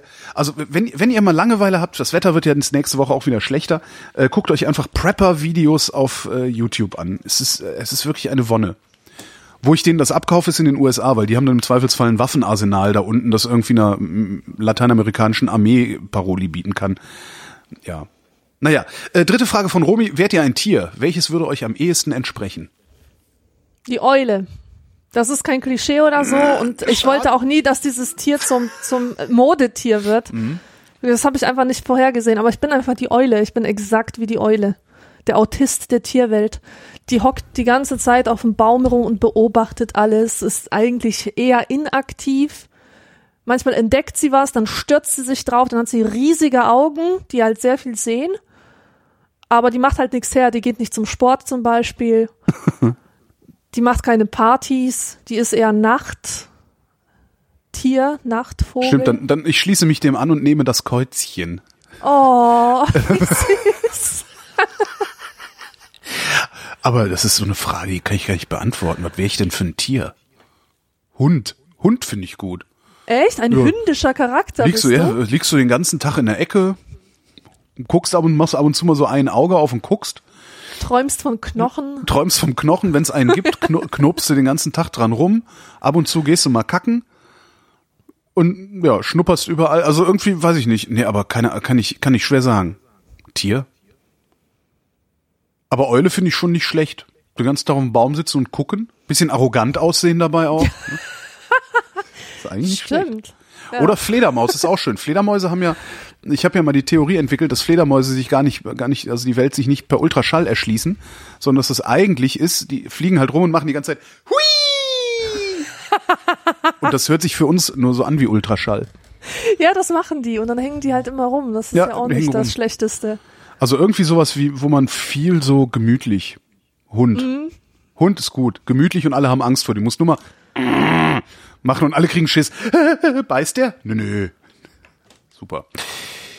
Heiko fragt, was haltet ihr von YouTube-Stars? Veröffentlichen, veröffentlichen sie informative, unterhaltsame Videos oder eine, äh, Zitat, eine Mischung aus der Coolness von QVC kombiniert mit der Seriosität und Transparenz von 9 Live, was ein Zitat von Jan Böhmermann ist. Die Coolness von QVC. Herrlich. Ja. Was halten wir denn von YouTube-Stars? Boah, gar nix. Äh, ich hab, ich hab mir noch nie bewusst einen YouTube-Star reingezogen. Ja. W- Wirklich nicht. ich kenne die zwar, da gibt's halt diesen komischen Inder, der heißt Sami Salami oder Sami so. Salami, genau. Der ist wohl übel, Ich habe keine Ahnung. was man so hört. Äh, dann gibt es Bibis Beauty Palace. Die kenne ich nicht. Könnte jetzt nicht sagen, wie die aussieht, wird sie nicht wiedererkennen. Ich habe, nee, wirklich, da bin ich raus. Aus diesem Spiel bin ich komplett raus. Ich verstehe auch nicht Leute, die sich vor eine Kamera setzen und was labern. Ja, das finde ich jetzt unproblematisch. Arschlöcher sind das. ja? Das ist- oder, oder Arschgesichter. Wenn die den Maul aufmachen, kommt entweder stinkende heiße Luft raus oder direkt Kacke. Ähm, die haben Reichweite noch und nöcher, ja. Die haben Millionen Reichweite. Und nutzen die für so Und- einen Scheiß. Genau. Das finde ich, das finde ich ungehörig. Ich finde das. Ja. wirklich unanständig, was die machen. Ich gönn denen jeden Erfolg, den sie mit ihrem komischen, ich habe mir mal so einige Bibi-Videos angeguckt. Das ist halt, ne? Das ist halt eine Wix-Vorlage, die ist alles völlig in Ordnung. Ja, ich, also ich kenne sogar YouTube-Stars ähm, oder oder oder Instagram-Stars, die die sagen halt auch, also weiblich, die sagen, halt, hey, ist völlig klar, dass ich da als Wix-Vorlage, dass ich da als Wix-Vorlage unterwegs bin. Aber hey, ich verdiene mein Geld damit und ich muss mich nicht wirklich ausziehen. Was wollt ihr eigentlich? Und das finde ich auch finde ich auch gut. Also ich habe da echt kein Problem mit. Ich gönne denen jeden Erfolg, ich gönne denen jegliche Aufmerksamkeit und ich gönne denen die Millionen und Abermillionen, die sie scheffeln. Aber Himmel, Arsch und Zwirn, ja? Dann geht da so ein LeFloid. Hast du dir das angeguckt, wie der die Kanzlerin interviewt hat? Ja, das habe ich mir angeschaut, ja. Was war denn das bitte? Äh, Pff, keine Ahnung. Die, der, Inter, der interviewt die Kanzlerin und stellt halt mal ein paar Fragen. Äh, also äh, das, also so dumme Fragen, also das, das, das würde noch, also Thilo Jung hat als Konzept dumme Fragen zu stellen und selbst bei in dem Konzept hätte die Kanzlerin noch besser, äh, nicht besser ausgesehen, sondern älter ausgesehen. Also ich finde, das ist furchtbar. Das ist diese ganzen YouTube-Stars, die machen eine einzige Sache, die die missbrauchen ihr oh, Publikum, um es an die Werbung zu verkaufen und ansonsten pfeifen die auf die Verantwortung, die da mitkommt. Ich finde das grässlich. Weißt, ich erwarte ja von, ich erwarte von denen ja wirklich nicht, dass sie jetzt äh, großartig politisch wirksam werden oder sonst irgendwas. Aber sowas wie eine, wie eine Haltung zu erkennen, das wäre doch schon mal was. Und die einzige Haltung, die ich bei solchen Tanten wie Bibi sehe, ist, ja, hier schiebt mir noch ein bisschen mehr Geld in den Arsch dafür, dass ich Schleichwerbung mache, die ich nicht als solche kennzeichne. Ah, ich war heute wieder mit dem Opel Dingsbums Cabrio unterwegs, das war total toll. Ist ja okay, ja, aber dann schreibt Dauerwerbesendung dran. Ja. Das hat, hat Stefan Raab auch gemacht, war sogar witzig. Nee, das, ich, sorry, kann ich, ich finde das furchtbar. Ähm, ja. Und witzigerweise oder interessanterweise oder glücklicherweise, äh, die paar Leute, die ich kenne, die dann tatsächlich so auf, auf eine Followerschaft von, von äh, vielen hunderttausend bis Millionen kommen, äh, die haben tatsächlich auch eine Haltung. Vielleicht habe ich sie deshalb kennengelernt. Oder vielleicht waren sie mir deshalb nicht egal, sagen wir mal so rum. Aber nee, ja. Also ich, bevor ich mich jetzt weiter darüber aufrege, ich glaube, wir, wir haben das jetzt geklärt. Eigentlich sind die mir egal, ich gönne denen den Erfolg, aber ich halte sie für Arschgesichter, weil sie sich ihrer Verantwortung entziehen. So. Christian fragt. Äh. Wow. Wenn ich so über mich nachdenke, kann ich erklären, wie einzelne meiner Charakterzüge und Verhaltensweisen entstanden sind. Vielleicht geht's euch ja ähnlich. Hier also meine Frage. Warum seid ihr so, wie ihr seid? Das ist ja eine Frage für eine ganze Nacht. Ja. Ich habe eine interessante Selbstbeobachtung letztens gemacht. In meinem Leben gibt es tausende von Gründen, die erklären könnten, warum ich so geworden bin, wie ich bin. Also Ereignisse im Lebenslauf, bestimmte Lebensumstände, keine Ahnung, äh, Migration allein schon, dann äh, Aufwachsen mit einem geistig behinderten Bruder, tausend Sachen. Aber es gab eine Zeit in meinem Leben, das waren die ersten fünf Lebensjahre, da war ich ein Einzelkind und ich hatte eine absolut paradiesische Kindheit. Und selbst in diesen ersten fünf Jahren war ich genau so, wie ich heute bin, hatte genau die introvertierten Eigenschaften, die ich heute habe. Und ähm, das ließe sich also alles, warum ich so bin, wie ich bin, auch einfach nur durch Genetik erklären, durch Temperament, durch Nature Persönlichkeitseigenschaften. versus Nurture. Ja, ganz genau. Ähm, und ich könnte natürlich meinen Lebenslauf bemühen und, und alles äh, mit, mit den erschwerten Sozialisationsbedingungen erklären und so weiter. Aber ich finde, das ist eine äußerst unproduktive Art, mit seinem Leben umzugehen. Denn äh, das verleitet ungemein dazu, äh, rum zu beschuldigen. Und andere mhm. beschuldigen und anderen die Schuld dafür geben, dass man so geworden ist, wie man ist, das führt nur dazu, dass sich eine riesengroße Bitterkeit in einem aufstaut. Ja. Und die hindert dich einfach daran, Dinge zu machen, die du machen willst. Äh, und du denkst dir dann solche Sachen wie, ja, ich wäre ja eigentlich eine gute, keine Ahnung, Viva-Moderatorin, aber das kann ja jetzt nicht werden. Kannst weil, ja immer noch äh, auf YouTube rumbibieren weil, weil meine Mutter, weil meine Mutter war halt so eine, die das nicht erlaubt hat und überhaupt, mein Leben war so schwierig, ich bin im Ghetto aufgewachsen, deswegen sind mir diese Chancen verbaut. Weißt du, das führt zu nichts. Ähm, ich hatte mal in meiner Studienzeit auch so eine Phase, da habe ich mir wirklich eingebildet, dass meine soziale Herkunft daran schuld ist, ähm, dass bestimmte Arschlochprofessoren ja. ähm, meinen, dass ich plagiere obwohl ich ureigenste ja. Gedanken niederschrieb. Ähm, das war furchtbar. Weil der Pole, weil der Pole klaut oder wieso?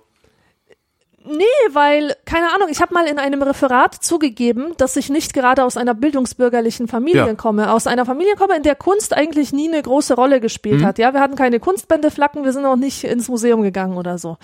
Äh, das ist halt ein Interesse, das ich erst als Erwachsene ähm, entwickelt habe. Und dann hat die äh, Professorin schon ganz komisch geguckt.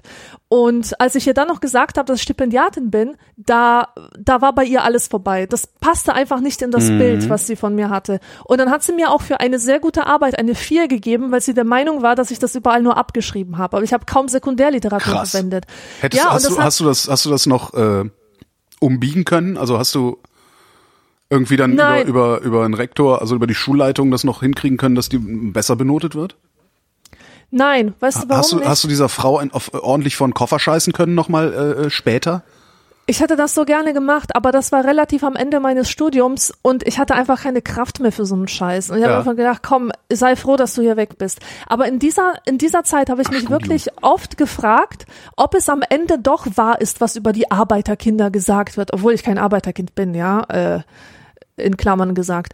Ähm, aber ich war besessen von dem Gedanken, ah ja, das ist doch klar. Ich komme eben nicht aus einer bildungsbürgerlichen Familie und natürlich packe ich mein Studium nicht. Natürlich wird es an einem Moment zu meinem Fall kommen und ich werde es nicht packen und mein Schicksal wird das gleiche sein wie von all den Leuten, die ihr Studium anfangen und dann feststellen, äh, die sind habitusmäßig dieser Sache nicht gewachsen. Mhm. Und ich habe mich davon so, so stark schwächen lassen, anstatt einfach zu sagen, die Professorin war ein Arschloch.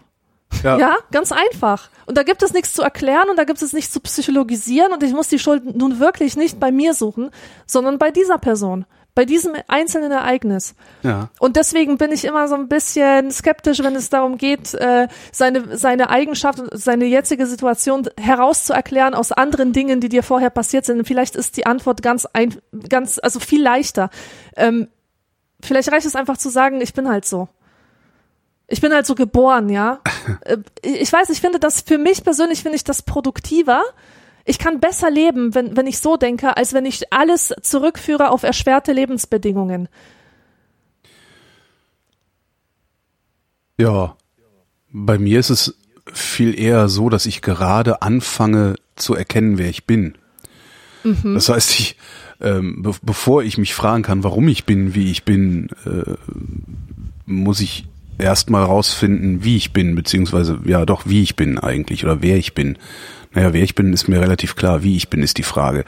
Ähm, und ich habe gerade mal angefangen, damit das überhaupt zu formulieren und und äh, in ja, in Kategorien einzubringen irgendwo und die die auch gegeneinander abgrenzbar sind. Ähm, was aber ziemlich sicher ist, ist, dass das meiste von dem, was ich bin, bin ich, weil meine Eltern sind, wie sie sind. Also ähm, deine Eltern sind schuld sozusagen. Und beziehungsweise ihr Vorbildverhalten. Schuld. Schuld ist immer so negativ besetzt. Es, äh, es mhm. ist ja nicht, ich leide ja nicht darunter zu sein, wie ich bin. Doch, mhm. tue ich auch. Ähm, an, an manchen Stellen sogar sehr, aber äh, das sind interessanterweise nicht die Stellen, die ich ursächlich auf Erziehung oder sonst was äh, zurückführen könnte. Sowieso nicht Erziehung, sondern je, je älter ich werde und je besser es mir gelingt, mich auch zu beobachten in meinem Handeln und in meinem Denken ähm, und in meinem Sein, desto stärker fällt mir auf, wie viele Wesenszüge meiner Eltern ich eigentlich habe. Also wie viel die mir von sich mitgegeben haben. Einfach nur dadurch, dass sie sind, wie sie sind. Und nicht mhm. dadurch, dass sie äh, versucht haben, einen besseren Menschen aus mir zu machen. Oder weiß der Geier was. Das, so, so ist das nicht. Aber es gibt äh, jeden Tag Situationen, wo ich denke, haha, du bist wie dein Vater. Oder du ja. bist wie deine Mutter.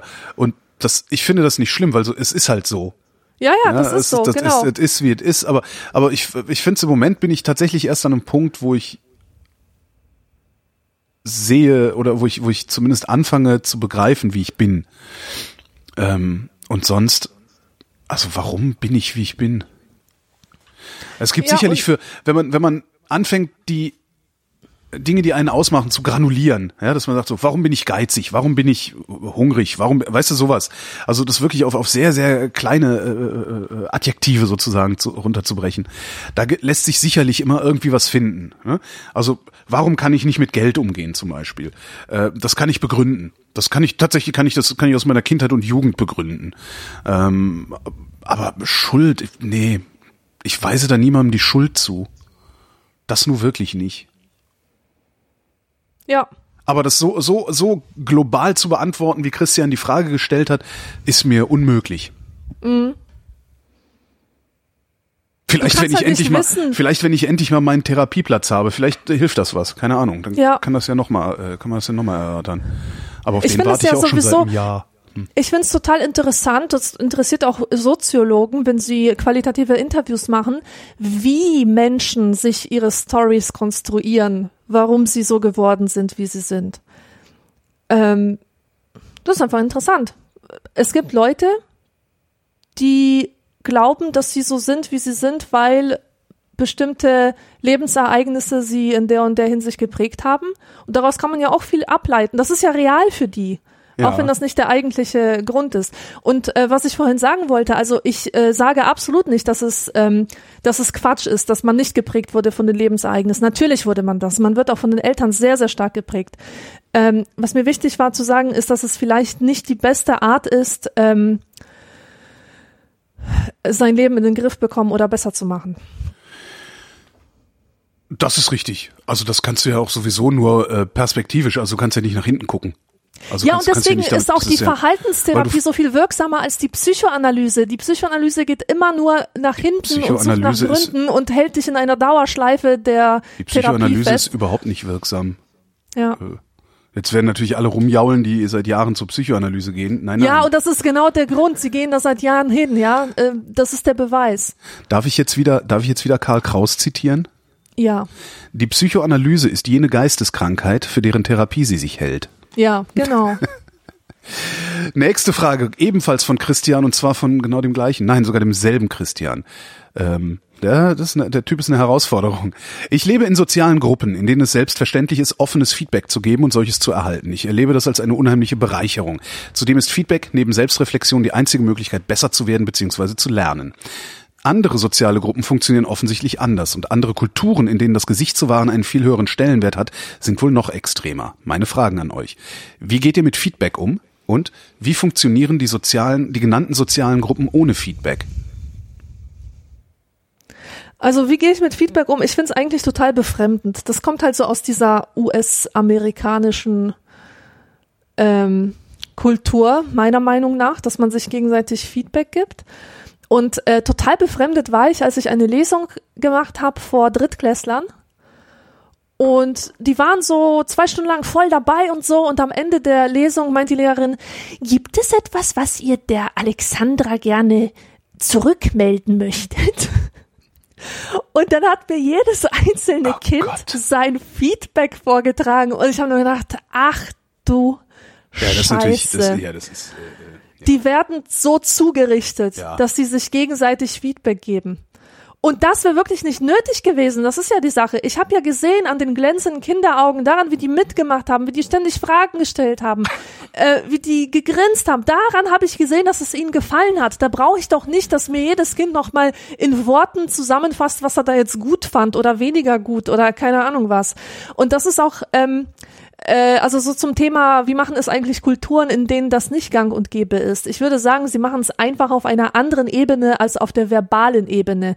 Es gibt ja diese Kulturen des hohen und des niedrigen Kontexts, so nennt man das. Und die, die mit einem hohen Kontext haben, das sind Kulturen, in denen äh, nicht nur auf der verbalen Ebene kommuniziert wird, sondern auch über die Mimik und die Gestik. Natürlich, also wir senden diese Signale permanent aus, aber in diesen Kulturen werden sie nicht nur gesendet, sondern auch gelesen, bewusst gelesen vom Empfänger. Mhm.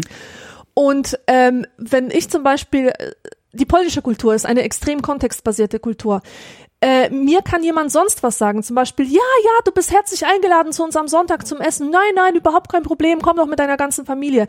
Wenn mir jemand so etwas sagt, ich aber sehe, dass seine Körpersprache etwas anders kommuniziert, dann ist das, was seine Körpersprache kommuniziert, die Info, mhm. auf die mhm. ich reagiere. Mhm. Und dann beschließe ich, ihn nicht am Sonntag zu besuchen, weil ich ganz genau weiß, dass dass das, was er sagt, nicht dem entspricht, was er meint. Und die Deutschen sind extrem verbal. Also was du sagst, ist das, was du denkst. Und da kann deine Körpersprache, dein Gesicht kann etwas ganz anderes sagen.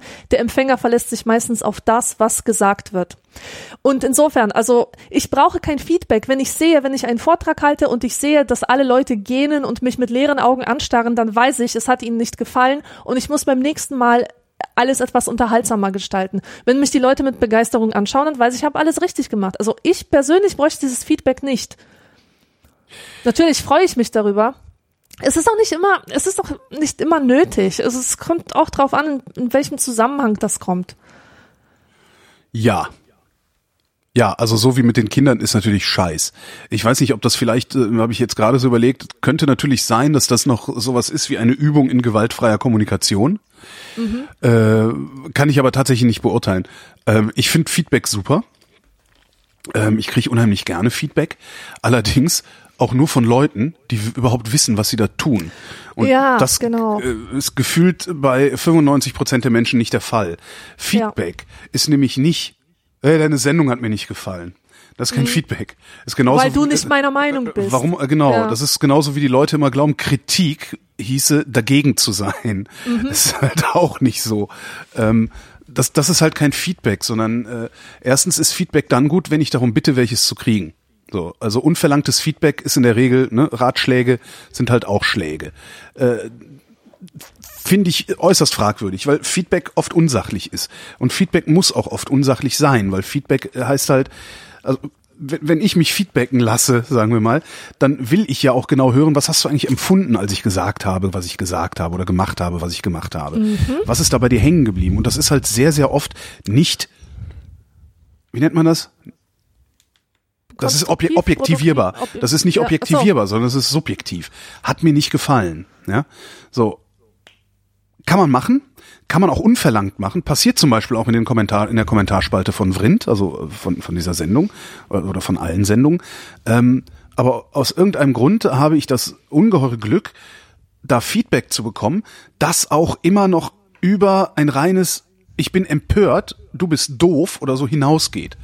Also meistens. Die, die nur so kommen, die schalte ich halt nicht frei. Ähm, es ist oft so und dann finde da finde ich funktioniert Feedback auch sehr gut, dass da jemand dass, dass jemand einen Kommentar schreibt, manchmal oft passiert es auch per Mail, was ich auch interessant finde, dass jemand schreibt, ich habe mich fürchterlich aufgeregt, als du das und das und das und das erzählt hast. Mhm. Ich finde nämlich nicht, dass es so und so und so ist, aber hier kommt der Lösungsvorschlag. So, mhm. das ähm, so finde ich das toll. Und ich, also ich finde Feedback super. Ich ohne Feedback, äh, ich merke das ja, also in meinem Beruf ist das ja, da haben wir das ja sogar institutionalisiert. Da nennt sich das Feedback Aircheck. Ja, ähm, und ich nerve immer damit, dass ich eigentlich mindestens einmal in der Woche geaircheckt werden will. Weil das kostet mhm. Geld, ne? Airchecker ist das ein Beruf, das kostet Geld. Ähm, Nee, aber wenn ich das nicht hätte, äh, würde ich immer noch so Radio machen wie vor 25, äh, wie vor 15 Jahren. Und das ist nicht, das will ich nicht. Nee, ich finde Feedback ja. super. Allerdings, ja, allerdings, äh, ist ja. Feed, äh, wenn es wirklich Feedback ist und wenn es dann am Ende sogar konstruktiv ist. Ja? Weil ganz ehrlich, ob du jetzt meinen Witz lustig gefunden hast oder nicht, das interessiert mich nicht. Mhm. Es interessiert mich halt wirklich nicht. Und da ist dann auch wieder so dieses, was ich auf Twitter sehr, sehr oft denke. Es gibt kein, es gibt praktisch keinen Tag, wo ich nicht bei Twitter Replies oder bei manchen Twitter Replies denke, glaubst du eigentlich, dass ich mir deinen Gedanken nicht längst gemacht habe, bevor ich das hier aufgeschrieben mhm. habe? Ja. Das ist dann auch so, also es ist schwierig. Also bevor man Feedback gibt, sollte man, glaube ich, erstmal lange, lange nachdenken, ob das, was man da sagen will, wirklich sinnvoll ist und ob es tatsächlich weiterhilft, ob es einfach nur wieder so ein, so das kann man ja in sozialen Medien immer sehr schön beobachten, einfach nur so ein, so ein, so ein Empörungsgekotze ist. So, blah, weiß ich nicht. Bist doof, gefällt mir nicht, was du sagst. Oder ein Gegenargument, das nicht zu Ende gedacht ist, auch immer wieder schön. Nee, aber Feedback, super. Feedback will ich. Und was diese anderen Kulturen machen und Subkulturen, keine Ahnung, ehrlich gesagt. Weiß ich nicht. Ich frage mich das, wie die Asiaten das hinkriegen. Ähm, die, also ich war ja häufiger in Thailand, die lächeln den ganzen Tag und können nicht zugeben, dass sie keine Ahnung haben. Mhm. Ja, das heißt, die, die, die sagen dir, ne, du kannst nur am Weg fragen, du kriegst es gesagt, aber du kannst nicht sicher sein, ob der jetzt wirklich wusste. Ja, ja, ja. So, mhm. ich weiß nicht, wie die das machen. Aber was ich faszinierend finde, ist, es funktioniert und ich habe sogar das Gefühl, dass es besser funktioniert als bei uns. Mhm. Weil die, die, äh, irgendwie ist der Umgang lockerer. so. mhm. Bei uns kriegst du zwar immer den richtigen Weg gesagt, außer von mir, je nachdem, wie du mich ansprichst. Ähm, aber ja, dafür sind wir halt auch alle verkrampfter. Ja. Ist ganz komisch. Aber wie die das äh, ohne Feedback, keine Ahnung. Steffi würde gerne wissen, ob Holgi in letzter Zeit mal wieder Golf spielen war. Alexandra, hast du auch schon mal Golf gespielt oder Lust, es einmal zu versuchen? Liebe nein, Grüße, nein. Achtung, liebe Grüße aus dem wunderschönen Schlosspark in Brühl. PS, ah. Holgi, Holgi, warst du schon mal hier? Ähm, also, ja, war ich, Alexandra sicherlich auch, weil wir sind in der Nähe aufgewachsen. Ja, natürlich, natürlich. also Augustusburg ist halt, das ist unsere zweite Heimat. Da haben wir praktisch das unsere, unsere Sommerfrische haben wir in Augustusburg verbracht. Ähm, Alexandra hat noch nicht Golf gespielt, habe ich gerade gehört. Ähm, ich war in letzter Zeit tatsächlich nicht Golf spielen, ähm, weil man zu Golfplätzen fahren muss und zwar relativ weit äh, und ich keinen fahrbaren Untersatz habe und ich auch nicht einsehe, mir für einen Tag ein Auto zu mieten, um auf den Golfplatz zu fahren. So irre bin ich nicht. Jetzt habe ich mir letztes Jahr ja meinen Roller gekauft und habe tatsächlich gedacht, ach Mensch, da kannst du dann ja auch einfach mal wieder einen Golfschläger dran binden und mal rausknattern. Ja, aber ich war seit anderthalb Jahren nicht auf dem Golfplatz. Noch eine Frage war, äh, Lust es einmal zu versuchen, Alexandra? Nö. Nee, wirklich nicht. Das ist Klettern, Golf, River Rafting. Das sind alles Sachen, die. River Rafting würde ich unglaublich gerne. Ich würde sowieso total gerne viel mehr Wassersport machen, aber ich bin zu fett dafür. Mm. Also weil ja, wenn du dich in so ein Kajak, wenn du dich in so ein Kajak äh, mit dem mit dem sportlich sein, das ist mir noch egal. Man kann ja klein anfangen. Aber wenn ich mir so, also ich würde mir total gerne zum Beispiel so ein Kajak kaufen ich weiß auch schon welches von der von der Firma äh, aus Tschechien. Also ich weiß alles. Problem ist maximale Tragfähigkeit 110 Kilo. Ja. Siehst du mal. Toll. Und ich kann ja schlecht nackt damit rumfahren, sonst reden die Leute hinterher wieder über mich. Das ist ja auch nicht in Ordnung. Ich bin einfach ein extrem ungeschickter, plumper Mensch, der seinen Körper nicht koordinieren kann und deswegen kann ich mich bei solchen Sportarten nur blamieren. Körperklausin. Ja. Michel fragt, kennt ihr Lilly Lindner? Und wenn ja, was haltet ihr von, was haltet ihr von ihr, was haltet ihr von ihr besonders von ihren Büchern? Kenne ich nicht. Kenne ich nicht. Nie gehört. Lilly Lindner, kenne ich nicht. Hört sich an wie so eine Groschenromanautorin. Lilly Lindner. Der Arzt von so und so. Ach so, ja, ich hatte jetzt eher, ich war jetzt eher bei so auf so einem Honey und Nanny. Honey und Oder Nanny sowas, jagen ja. Lilly Lindner. Schneiderbücher. Thomas fragt, äh, wie viel ist eigentlich der durchschnittliche Flatter-Klick wert? Was? Verstehe ich nicht die Frage. Ich auch nicht. Ach so. Ach so, ja, doch, nee, kann, kann ich keine Also, Ahnung. also die, die Summe, die du am Ende des Monats bekommst, geteilt durch alle Leute, die dich geflattert ja, haben. Das ist, glaub, keine Ahnung. Ich, hab, ich, weiß überhaupt, Cent? ich weiß überhaupt nicht, ich habe so ewig nicht mehr auf Flatter geguckt. Ist das nicht tot? Eigentlich schon, gell? Aber letztens habe ich geschaut, ich hatte da 500 Euro drauf. Was? Das, ja, das war ziemlich erfreulich. Das ist ja cool. Ja. Mal gucken, jetzt gucke ich mal Aber drauf. da habe ich wirklich ein ganzes Jahr lang nicht äh, gecheckt. Ja, aber trotzdem ist doch nett. Das ist irgendwie zack, bumm, Kohle. Jetzt lädt das nicht. Keine Ahnung, Flatter lädt nicht, keine Ahnung. Keine, aber ich habe das, also ich weiß ich nicht. Wie viel? Nee, Flatter nämlich schon wo lange kann man nicht das mehr denn war. jetzt hier? Wo kann man das denn jetzt hier mal nachgucken? Auch schön. Ich habe auch 500 Euro auf Flatter liegen. Ja, kannst du mal sehen, da kannst du schön einen kleinen Urlaub machen. nicht drauf geguckt. Das ist ja nett. Ja. Ähm, jetzt müsste ich das ausrechnen und gucken und so, das ist mir zu anstrengend. Äh, der durchschnittliche Flatterklick ist äh, ein Euro wert. So. Frage von Martin. Ringbuchblock, 100 Seiten. Nachzählen oder darauf vertrauen? Super Joke. Ja, wirklich, finde ich sehr witzig. Hast, hast du denn schon mal, ich habe noch nie nachgezählt. Ich auch nicht. Sind wir da vielleicht einer Sache auf der Spur? Lass uns mal testen demnächst. Ich habe ein Ringbuch hier. Soll ich mal live durchzählen? Ja, wenn, wenn du das un, nein, nein, nicht Nein, nein, live. nein. Nein, nicht live. Eins, zwei. oh, warte. doch, eigentlich muss ich das machen, weil ich mir doch extra hier auf meine Jingle-Maschine. Nee, habe ich. Scheiße! Ich dumm Sau hab den Donner gelöscht von der Jingle-Maschine. Och, Naja.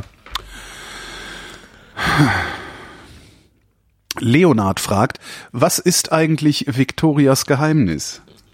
ja, die Frage haben wir schon mal, die stellt jeder, Echt? der witzig sein will. Ja, ja, das ist sowas wie der Twitter-Joke, den jeder mal gemacht hat. Ach so, ich das kann ich mich gar nicht dran erinnern. Aber davon mal abgesehen, was ist denn eigentlich das Geheimnis? Gibt es da ein Geheimnis? Also ist das irgendwie eine besondere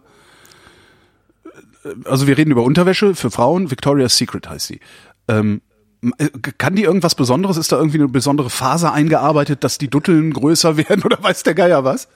Nö, Also einfach nur nicht, dass Unterwäsche. ich wüsste. Es ist einfach nur Unterwäsche, das ist ein Werbegag. Natürlich fragst du dich, was ist Victorias Geheimnis? Und genau das ist das Geheimnis. Ach so, Dass alle sich fragen, was ist Victorias Geheimnis? schnell weiter. Felix fragt, habt ihr einen Freifunk-Knoten? Und wenn nein, warum nicht? Ich habe keinen, Ich habe auch keinen. Und warum nicht? keinen Grund. Ist das nicht, äh, macht, ist da nicht so von wegen Störerhaftung und so? Ich habe mir da noch nie Gedanken drum gemacht. Boah, keine gesagt. Ahnung, das war auch nie in, weißt schon. Und vermutlich auch, weil man vor meiner Haustür schon mein WLAN nicht mehr kriegt. Ich jedenfalls nicht. Aber nee, keine Ahnung. Habe ich mir noch nie Gedanken drum gemacht. Kann man, kann, da, ich lass mich gerne aufklären, bitte in den Kommentaren zur Sendung. Aber vielleicht ist das ja gut. Markus fragt, habt ihr schon mal irgendwo eine Person beobacht, be, Habt ihr schon mal irgendwo eine Person beobachtet, die gerade einen eurer Podcasts hört, beziehungsweise ein Buch von euch liest, oder habt ihr heimlich mitgehört, wie sich jemand mit anderen über eines eurer Werke unterhielt? Könntet ihr euch vorstellen, die Person anzusprechen oder euch gar als Autor zu erkennen zu geben, oder würdet ihr nur still beobachten? Gott, das ist so ein peinliches Thema. Das ist mir so unangenehm. Was? Hör mir bloß auf. Ich mu also in der Buchhandlung kommt das immer mal wieder vor, dass jemand mein Buch in der Hand hat und ich dann sagen muss, ist von mir. Äh, Also ich muss ja es nicht. ich, ich muss es nicht sagen. Ich habe mich ein paar Mal dafür entschieden, ein paar Mal dagegen, aber jedes Mal ist es eine unangenehme Sache, da abzuwägen, ob ich mich zu erkennen geben soll oder nicht. Und ähm, jedes Mal, wirklich jedes Mal, egal wie der Ausgang ist, ist mir das unfassbar peinlich. Ich ertrage es einfach nicht. Deswegen frage ich mich, warum ich das sowieso mache. Aber ich habe irgendwie so das Gefühl, ich werde von etwas gedrängt, ich muss es tun, es ist meine moralische Verpflichtung, es zu tun. Ich müsste es natürlich überhaupt nicht machen. Es ist einfach, du konfrontierst eine Person mit einer Information und diese Person wird nicht wissen, wie sie damit umzugehen hat, weil das ist ja nicht etwas, was, was man Ja, jeden klar. Tag erfährt. Ja, so, äh, ja, hallo, ich bin der Autor von dem, was sie da lesen. Das, die Leute kennen die Situation nicht und deswegen versetzt man sie dadurch automatisch in einen seltsamen Zustand der eigenen peinlichen Berührtheit. Ja. Also mir ist etwas peinlich, ich versetze auch noch eine andere Person in diese Peinlichkeit und allein schon deswegen ist das eine schreckliche Sache. Und ähm, manchmal, einmal ist es mir sogar vorgekommen, dass ich gesagt habe, also da hat, da war so eine Frau und die das Buch, was sie geschrieben hat, äh, beschrieben hat, was sie sucht, wonach sie sucht, etwas, das so ist wie Chick, ein Jugendbuch, das hat einfach genau auf Minigolf Paradiso zugetroffen. Und deswegen habe ich zu ihr gesagt, ja, schauen Sie sich das mal an, das habe ich geschrieben. Und dann hat die sich das angeschaut und dann hat die gesagt, nein, das möchte ich jetzt nicht kaufen. Aber bitte nehmen Sie mir das nicht übel, ja? Oh, Entschuldigung, es tut mir so furchtbar, furchtbar leid. Bitte nehmen Sie mir das nicht übel, ja? Seien Sie nicht verletzt, ja? Und natürlich habe ich ihr das nicht übel genommen. Meine Fresse soll sie es halt nicht kaufen, ja? Ja, Aber eben. dass die sich so mit so wortreich entschuldigt hat bei mir, das hat in mir ein Gefühl der größten Peinlichkeit ausgelöst. Und schon wieder war es peinvoll. Und äh, ja, ich äh, ich bin wirklich auf dem Weg dahin, so das viel, viel seltener zu machen noch. Man kann ja zum Beispiel auch jemandem meine Bücher zeigen, ohne zu verraten, dass ich es bin. Ja? Mhm. Ja, schauen Sie mal hier. Das hat irgendjemand geschrieben so. Ja, So aber da halt ist da nicht ein machen. Foto von dir drauf? Nee. Ah, dann, ja. Ja, dann ist dann würde ich das immer mal nennen. Probieren Sie doch mal das hier. Ja, aber ich suche doch was mit Rezepten für. Ja, ja, ja, stehen da auch drin. gucken Sie mal, gucken Sie mal, Scha schauen Sie mal rein. Nee, also ja, weiß ich nicht. Also ich habe, ich kenne das nicht. Also ich habe kein Buch geschrieben. Da, ähm, das heißt, äh, ich konnte es niemandem empfehlen. Ich konnte niemand ansprechen, während er das liest. Ich konnte niemanden sehen, während er das liest. Und ob jetzt jemand einen Podcast hört, äh, den ich produziert habe, während ich diesen jemand sehe, kann ich nicht beurteilen, weil das, der hält jetzt kein Schild hoch. Höre Vrind. Ja, ja, genau. Was passiert Gell, das nicht. Ist, Was mir mal passiert ist, ist, dass ich ähm, im Zug, das war im ICE, äh, da habe ich irgendwie meinen ich, ich habe meinen Platz nicht gefunden, meinen reservierten. Ich weiß nicht warum, aber die, die, die Sitzplatznummerierung ist manchmal so, dass ich völlig durcheinander komme. Das mag am Alter liegen. Und stand halt vor so einem Tisch und sag so, äh, und sagte zu so einem Typen, der da sitzt, äh, ich habe Platz 81 oder so, ich, irgendwie bin ich zu blöd, den zu finden. Ist das hier? Und dann sagte der Typ, das ist schon ein bisschen seltsam, dich gleichzeitig auf dem einen Ohr zu hören und dann hier vor, vor mir stehen zu haben. Aber sonst ist mir das noch nie passiert. Also so eine Zufallsbegegnung, keine Ahnung. Ja. Und äh, die Frage war ja, würdet ihr euch erkennen geben oder nur still beobachten? Ich würde nur still beobachten. Mhm. Weil eben zum einen, zum einen ist dann so, hi, das bin übrigens ich, dann ist der, das arme Schwein unter Druck ja, so, oh Gott, was sage ich denn jetzt? Das ist halt ja. genau derselbe Druck, wie wenn einer kommt und sagt, ich höre mal alle deine Sendung und dann nichts sagt, dann bin ich nämlich ja. unter Druck. Äh, ja, das, das genau. will man keinem zumuten. Außerdem muss ich ganz ehrlich sagen, ich finde das total geil, dieses Gefühl, und das habe ich schon recht lange, weil ich ja schon seit fast 20 Jahren Radio hier in Berlin mache. Dieses Gefühl von, ihr kennt mich alle, ja, aber ihr erkennt mich nicht. Ich mhm, habe das. Das ist gut. Das ist das ist ein unfassbares Gefühl. Also das ist ja. Äh, ja. Das hat wirklich was. Also da, da, da, da suhle ich mich auch gelegentlich drin, dass ich denke so, ich bin bekannter als der Papst. Naja, was vielleicht jetzt nicht unbedingt stimmt. Aber ja.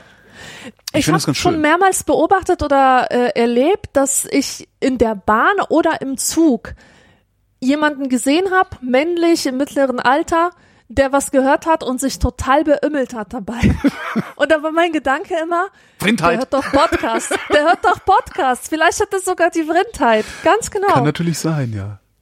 Ja, und das ist auch, gebe ich auch ganz offen zu, das ist ein absolutes Ego-Ding. Ne? Ich finde mich dann in dem Moment echt total geil. Mhm. Ja, ich denke mir so, boah, wie geil, ey, ich bin prominent, ohne prominent zu sein. Und ich bin mir sicher, dass wenn ich auf so eine äh, Veranstaltung gehe, die von Radio 1 ausgerichtet wird, dass die Leute, die da sind, im Grunde mich alle schon mal gehört haben. Das finde ich toll. Ja. Das, ich habe ja irgendwann mal gesagt, ich wäre gerne bekannter als Coca-Cola, ohne dass irgendjemand mein Gesicht kennt. Hm. Ja, ist doch cool. Ich überlege nur gerade, wie ich das super. hinkriege. Naja, ähm, weiter geht's. Frage von Leo. Aber ich glaube, das, die ist nicht ernst gemeint. Wenn du wirklich bist, was du isst, warum können dann dünne Menschen super Dickmanns essen? Diese Frage wird überhaupt falsch verstanden. Also die, äh, dieser, dieses Zitat, du bist, was du isst. Das ist von irgendeinem so Typen aus dem 18. Jahrhundert oder am 19. Jahrhundert, glaube ich, so ein, so ein ähm, Foodie, so ein Essens, Essensphilosoph oder so.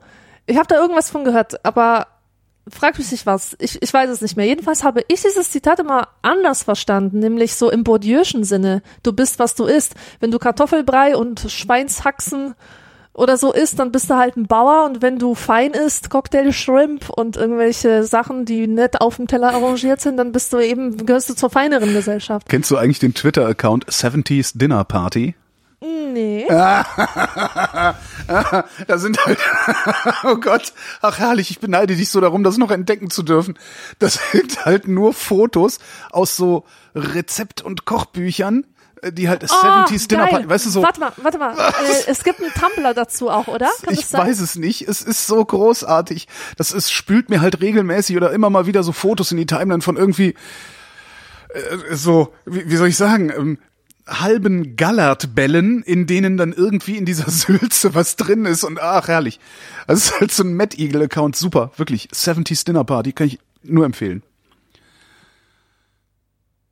Suchst du es okay, gerade raus oder was? Nein, nein, nein, nein, aber ich freue mich wahnsinnig, weil ich stehe total auf sowas. So furchtbar, was da teilweise zu sehen ist. Würste, arrangiert zu Torten. Ja, ohne Scheiß jetzt. Ich habe mir so ein, das ist eben aus so einem 70er Jahre Essenskatalog, das habe ich mir sogar mal abgespeichert, weil ich das Bild so köstlich fand. Eine Torte aus Wiener Würstchen. Unfassbar. Schrecklich. Ja. So, zurück zum Ernst des Lebens. Äh, Ulrich fragt, Holgi, in deinem Gespräch mit Sven Menke über Depression in Vrind 476 hat er dir empfohlen, zum Arzt zu gehen. Hast du das gemacht und falls ja, hat es dir was gebracht? Ich weiß jetzt leider nicht, äh, in welchem Kontext Sven mir empfohlen hat, zum Arzt zu gehen. Äh, aber alles zum Arzt gehen, was ich in den letzten Monaten oder seit dieser Sendung gemacht habe, hat mir immer was gebracht. Äh, ja, mehr kann ich nicht sagen. Ich weiß leider nicht, äh, ich weiß leider nicht, welchen wieder der Zusammenhang ist und worum es geht. Frage von Martin. Wofür braucht man eigentlich Ohrläppchen? Um sich komisches Zeug reinzutackern. Ja, um, genau, um sich die Abwesen, um sich deren Abwesenheit, also um so Löcher da rein zu, verstehst du das? Nee. Diese riesigen Löcher in den Ohrläppchen? Nein, die sind obszön. Das sind obszöne Löcher im Körper eines Menschen. Das habe ich aber auch hier schon mal in der Vrindheit groß und breit erklärt, Echt? was ich daran so widerliche. Okay. Ich verstehe es nicht. Diese Plug-Dinger und diese Riesendinger, das Oh, don't even get me started. Das ist so übel. Ich, ich kann da auch nicht hinsehen. Weißt du, mir wird schlecht. Ich äh, muss mich dann setzen und so. Ja, dann René fragt, könnt ihr euch an etwas erinnern, was jetzt total banal oder lächerlich findet, äh, in jungen Jahren aber wahnsinnig wichtig oder erstrebenswert erschien? Also keine Dinge oder Besitz, sondern eher Wissen, Fertigkeiten oder persönliche Eigenschaften. Ja, Echt? ja, ja. Ich nicht? Mist. Mir war früher total wichtig, eine, ähm, eine Persönlichkeit zu haben, die bubbly ist. Weißt du? So Nee. quirlig, quirlig, fröhlich, plaudermäßig. Das war einfach so mein Ideal von einem Mädchen. So sollte ein Mädchen sein. Überaus gesellig und auch nett zu allen. Also popular im, im eigentlichen Sinne. Nicht so, dass man von allen bewundert wird und, und alle beneiden dich, sondern beliebt und fröhlich. Und das ist eine Vorstellung, die habe ich jetzt überhaupt nicht mehr. Also das erscheint mir auch als lächerlich, dass ich unbedingt so sein wollte. Ich hab, Fällt, fällt mir jetzt spontan ein. Wer nee, weiß mir fällt da überhaupt nichts ein. Nein, das gab es in meinem Leben nicht. Der Lukas spekuliert. Wir schreiben den 2. Oktober 2015. Gestern Nacht gab es in den USA erneut einen Amoklauf. Präsident Obama zeigte sich tief betroffen und forderte erneut schärfere Waffengesetze. Hat sich seitdem was getan? Ja, Moronien hat sich einen neuen König gegeben.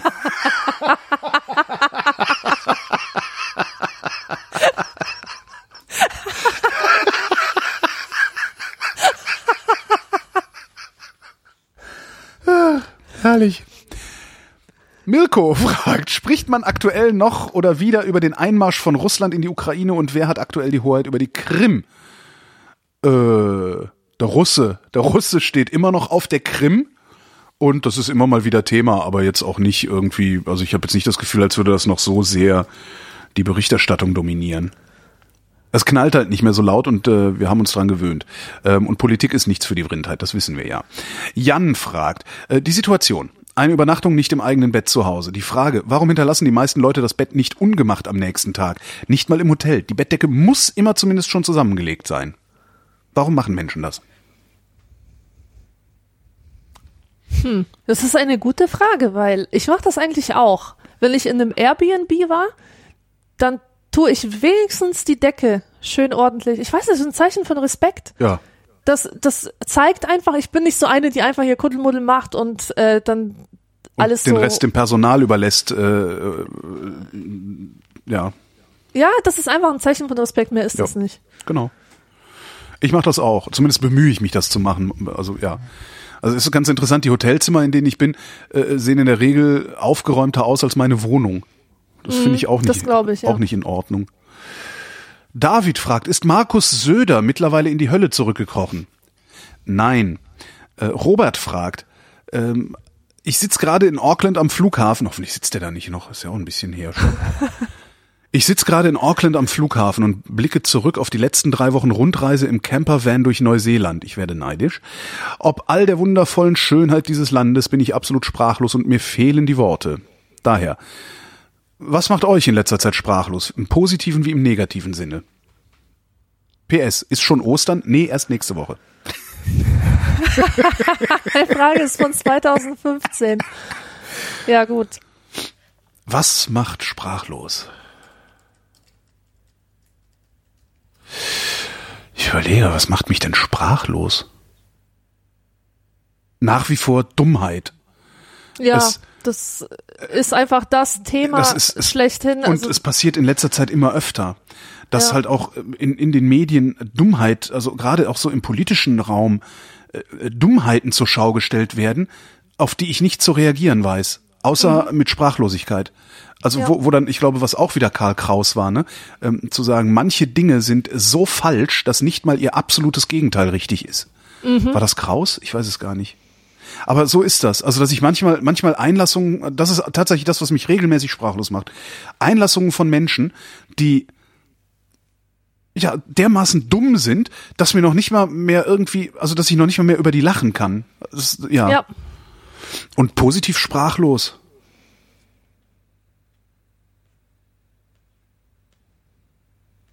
Ich überlege, es muss ich mal so nachdenken, wann habe ich denn das letzte Mal im positiven Sinne Sprachlosigkeit? Das ist eigentlich immer dann, also wenn ich, wenn ich Hilfsbereitschaft beobachte, weil ich selbst, glaube ich, nicht sonderlich hilfsbereit bin. Also das heißt nicht, dass ich jetzt, ne, wenn, wenn die Oma mit der Einkaufstasche auf die Fresse fällt und die Orangen fallen raus, dann helfe ich der natürlich, diese Orangen aufzu, aufzusammeln. Aber äh, zum Beispiel dieses, ähm, es gibt halt, wir haben jetzt gerade so einen Typen interviewt letzte Woche, der, äh, wo war der? War der in München? Nee. Nee, in Berlin, aus Berlin war der. Der ist einfach mal, als hier auf dem Höhepunkt 2015 Flüchtlings, äh, Flüchtlingsankünfte, äh, ist der einfach mal hier ins zweitgrößte, äh, wie heißt das hier, Übergangslager, Notaufnahme-Dingsi gegangen, um mal ein bisschen mit so anzupacken. Hat sich gedacht, man muss ja mal ein bisschen was tun. Äh, der ist er immer noch, seit anderthalb Jahren. Ja, und rödelt damit. Das sind so Sachen, die mich sprachlos machen, wo ich denke, so, wow. Hätte ich weder die Kraft noch das Durchhaltevermögen noch irgendwie dafür. So, sowas. Aber eigentlich bin ich immer nur im negativen Sinne sprachlos. Wenn es was Positives ist, finde ich immer noch Worte, um meiner Begeisterung Ausdruck zu verleihen. Ja. nächste Frage. Ich kann mit dieser Frage irgendwie nicht so viel anfangen. Ja. Stefan aus Nürnberg fragt, warum gibt es eigentlich so viele Ärzte, die homöopathische Produkte verschreiben? Weil sie doof sind. Nächste Frage von Robert. Freut ihr euch, wenn man euch in der Öffentlichkeit erkennt oder seid ihr eher peinlich berührt? Die Frage Ja, von Dito. eben noch mal, die Frage von eben noch mal in andersrum allerdings. Sag mal, bei welchem Datum bist du denn jetzt gerade? Äh, ich bin jetzt gerade bei, wo sind wir denn? Ähm, dem 6. Oktober 2015. Aha, okay. Freust du dich, wenn man dich in der Öffentlichkeit erkennt oder bist du eher peinlich berührt? Die haben wir doch gerade schon geklärt. Nee, das war andersrum. Da wäre Ach es so, ja, ah, da, ah, bei ja, der ja, letzten Frage ging es darum, mm. sich der Öffentlichkeit zu erkennen zu geben. Okay. Pff, ich glaube, das ist mir noch nie passiert. Okay. Ich freue mich immer. Ich freue mich, ich freue mich, eigentlich freue ich mich wie ein Schneekönig. Ähm, ja, ich gebe es nur nicht so zu. Also ich bin, ich bin dann halt immer cool so, ja, hey, hi, danke fürs Einschalten. Ja. Aber eigentlich denke ich mir so, uhuhu, der hat mich erkannt.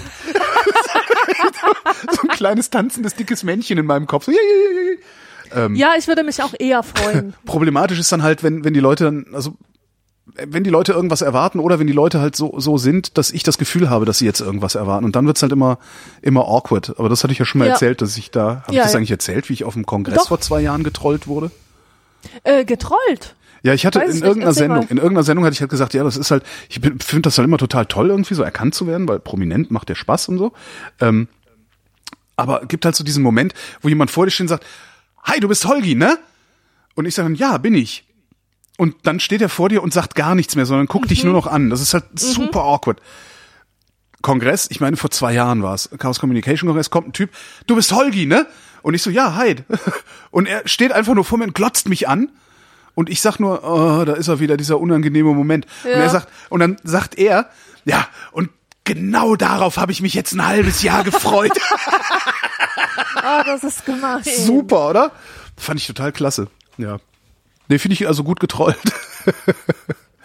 Robert, ah, Robert hat gerade wieder einen Output. Äh, es ist, es ist, jetzt kommt wieder Ja, Robert. der hat immer so Anfälle, ne? Robert so ein hat- genau. Tourette, so ein Rindfragen-Tourette. Vrintett. Ein Vrintett. Kann nicht mal jemand, kann nicht mal jemand irgendwie ein Kartenspiel erfinden? Ein Vrintett, bitte? Ähm, vor einiger Zeit stellte ich euch die Frage bezüglich der Vergänglichkeit von berühmten Musikern und Schauspielern, also, als, also ob sich die Menschen auch noch in ein paar hundert Jahren an diese Person erinnern werden. Eure Antwort lautete einstimmig nein.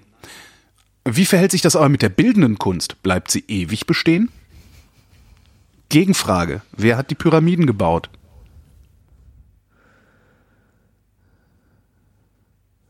Was? Was? Wie? Was? Ja, Gegenfrage. Ist meinerseits Gegenfrage. Wer hat die, wie heißt der Typ, der die Pyramiden gebaut hat? Cheops.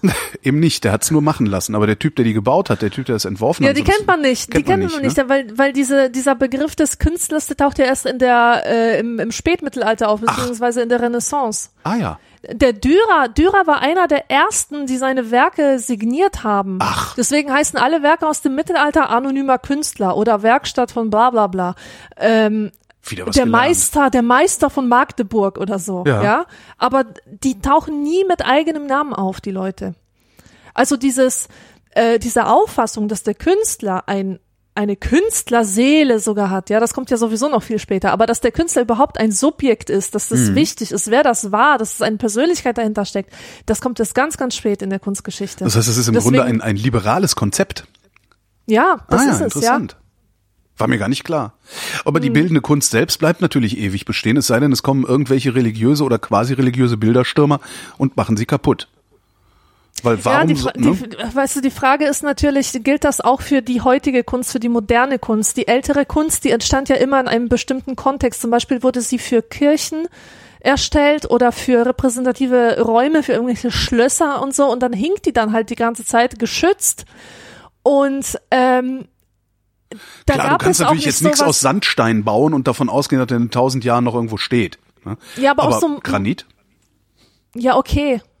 Äh, ja, Material und so, das Ja. ist natürlich auch wichtig, aus welchem Material das äh, gemacht ist. Aber ich meine, wenn, wenn heutige Künstler, Jonathan Mese oder so, Ja, gut, halt ja. ihren Scheiß produzieren für die nächste Ausstellung, äh, da kannst du nicht davon ausgehen, dass das Sachen wird, die äh, Sachen sind, die, an die man sich in 200 Jahren noch erinnern wird. Aber wir erinnern uns ähm, an das Porträt von Karl dem Fünften oder so. Oder, äh, nee, Henry der Achte war es, genau. Ähm, da erinnern wir uns dran. Weil das einfach wichtig war in dieser Zeit und weil Ja. es vielleicht nur dieses eine Porträt gegeben hat. Also ich würde sagen, das Kunstwerk zum, im Zeitalter seiner technischen Reproduzierbarkeit ist generell ein bisschen mehr gefährdet unterzugehen, als das früher der Fall war. Okay, Frage von John. Was sind eure liebsten Arnold Schwarzenegger Filme? Bitte eine Top 3 aufstellen. Geil. Äh, ich ich kenne genug Arnold Schwarzenegger, aber eine Top 3 könnte ich jetzt nicht sagen. Ich liebe den Film oder liebte als Kind den Film Commando. Den kenne ich mit gar Arnold Schwarzenegger, ja. Da spielt auch die Alice, Alyssa Milano mit. nicht. Aha. Die Kleine, Sagt die bekannt ist aus Hör mal, wer da hämmert. Nee, ich wer ist hier nicht. der Boss? Wer nicht ist hier der. Boss, genau. Ja, hab ich auch nicht gesehen. Also den mochte ich ganz gern, weiß aber auch nicht warum. Also ich glaube, jedes Kind steht mal auf Action. Auf Platz 1 ja wohl True Lies. Ach Gott, True Lies, ich hasse True Lies. Ich finde True Lies so großartig. Furchtbar. Ich, alleine diese Szene, wie sie, wie hinten die Atombombe explodiert und sie stehen dann so da am, am, am Meer und gucken in die Richtung und, und werden, werden praktisch von einer Abendsonne beleuchtet und ihre Haare wehen im Wind und du weißt ganz genau, es ist weder die Abendsonne noch der Wind, sondern es ist eine Atombombe. Allein darüber könnte ich mich stundenlang kaputt lachen. Also das, ja, nee, True Lies ist wirklich mein absoluter Schwarzenegger-Liebling. Naja, Terminator. Conan der Barbar, Conan, Nee, der Conan, Barbar, der nee. Optik wegen. Conan der fand ich nicht so Optik geil. wegen. Twins Das fand ich noch ganz cool. Mit Twins? Danny DeVito, ja. Wo er Den verschollenen. Bruder von Danny DeVito gespielt hat.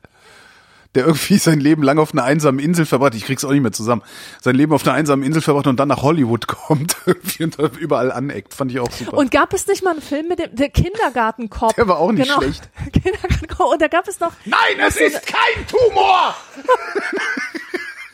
wo er schwanger ist. Ah, super. Ah, schwanger? Ja, ja, es gibt einen Film, wo der schwanger ist. Da kenne ich nur einen mit Mike Krüger, wo Mike Krüger schwanger ist. Nee. Aber damit haben wir jetzt leider die, ja, sind wir jetzt in die Niederungen des deutschen Films abgestiegen. Nee, also, äh, ich, also True Lies, ähm, Terminator, ja. True Lies, Terminator 1 und 2. also ja, äh, ansonsten, also doch, True Lies gucke ich mir sogar regelmäßig nochmal an, weil ich den so lustig finde. So, äh, nächste Frage. Mm, mm, mm, mm. Robert, schon wieder. Sollte eine allgemeine Wehrpflicht eingeführt werden? Wenn ja, wie sollen die Strafen bei Zuwiderhandlungen aussehen? Wehrpflicht, Wahlpflicht. Nee, was? Wahlpflicht? Oh, Wahlpflicht. Verzeihung, ich habe Wehrpflicht gelesen. Ein Glück mm, denkst du mit. Sollte eine allgemeine Wahlpflicht eingeführt werden? Wenn ja, wie sollen die Strafen bei Zuwiderhandlungen aussehen? Nein, ich finde nicht, dass eine allgemeine Wahlpflicht eingeführt werden sollte. Warum nicht? Äh, weil man die Leute doch nicht zwingen kann, sich mit Sachen zu beschäftigen. Hm. Das würde zu Politikverdrossenheit führen, wenn Es man würde- sie zwingen würde. Es würde im schlimmsten Fall dazu führen, dass sie sich denken, ja, wenn ich muss, mache ich halt irgendwo mein Kreuz und auf einmal wirst du hier von den Schnullernazis Ja, dann, regiert, äh, ne? ja, ja. genau. Äh, ja, stimmt. Nein, wir sind dagegen. Die Vrindheit ist gegen eine allgemeine Wahlpflicht. Was ich allerdings ganz charmant finde, ähm, wäre die, das Recht zu wählen an bestimmte Voraussetzungen zu binden. So zum Beispiel, dass du einen bestimmten Test ausfüllen musst, bevor du deinen Wahlschein ausgehändigt kriegst oder so. Also, dass wenn du wählen willst, du gezwungen bist, dich mit dem auseinanderzusetzen, was zur Wahl steht. Irgendwie sowas fände ich ganz cool. Ja. Aber nee, nee, die Vrindheit ist dagegen. Und äh, weil wir ein bisschen am Ende der Sendung angelangt sind, äh, würde ich sagen, stellen wir jetzt schon die obligatorische, ob, obligatorische Höflichkeit. Obligatorische Höflichkeitsfrage von Leisure. Genau. Wie geht's uns denn so? Nee, heute müssen wir. Wie geht's uns denn heute? Top. Echt? Ja, das Wetter ist herrlich. Ich habe Muskelkater am ganzen Körper. Das ist nicht so geil, aber ich werde gleich eine Schmerztablette nehmen und in die Natur hinausrollen. Ja, fein. Also mir, mir geht's eigentlich auch ganz gut. Ich habe jetzt Urlaub. Morgen muss ich noch was arbeiten, dann habe ich tatsächlich mal Urlaub. Was, Fährst du weg? Ähm, ja, ein bisschen hier, ein bisschen dorthin. Also jetzt nicht irgendwie so drei Wochen Malediven oder sowas, das nicht. Ähm, und bin mal gespannt. Also das heißt, ich mache im Grunde mache ich fast drei Wochen lang fast nichts. Und das finde ich schon mal nicht schlecht. Ja. Ansonsten geht so. Aber das geht keinem Ja. was an. Ja, äh, äh, genau, damit muss ich jetzt, ach so, ich muss, du musst jetzt noch irgendwas erzählen, weil ich habe vergessen, ich habe die Jingle-Maschine versehentlich ausgeschaltet. Moment. Ach so, jetzt Äh, muss ich noch was noch erzählen. irgendwas erzählen. Ah, das ich war, das war die Vrindheit. Äh, wir danken für die Aufmerksamkeit.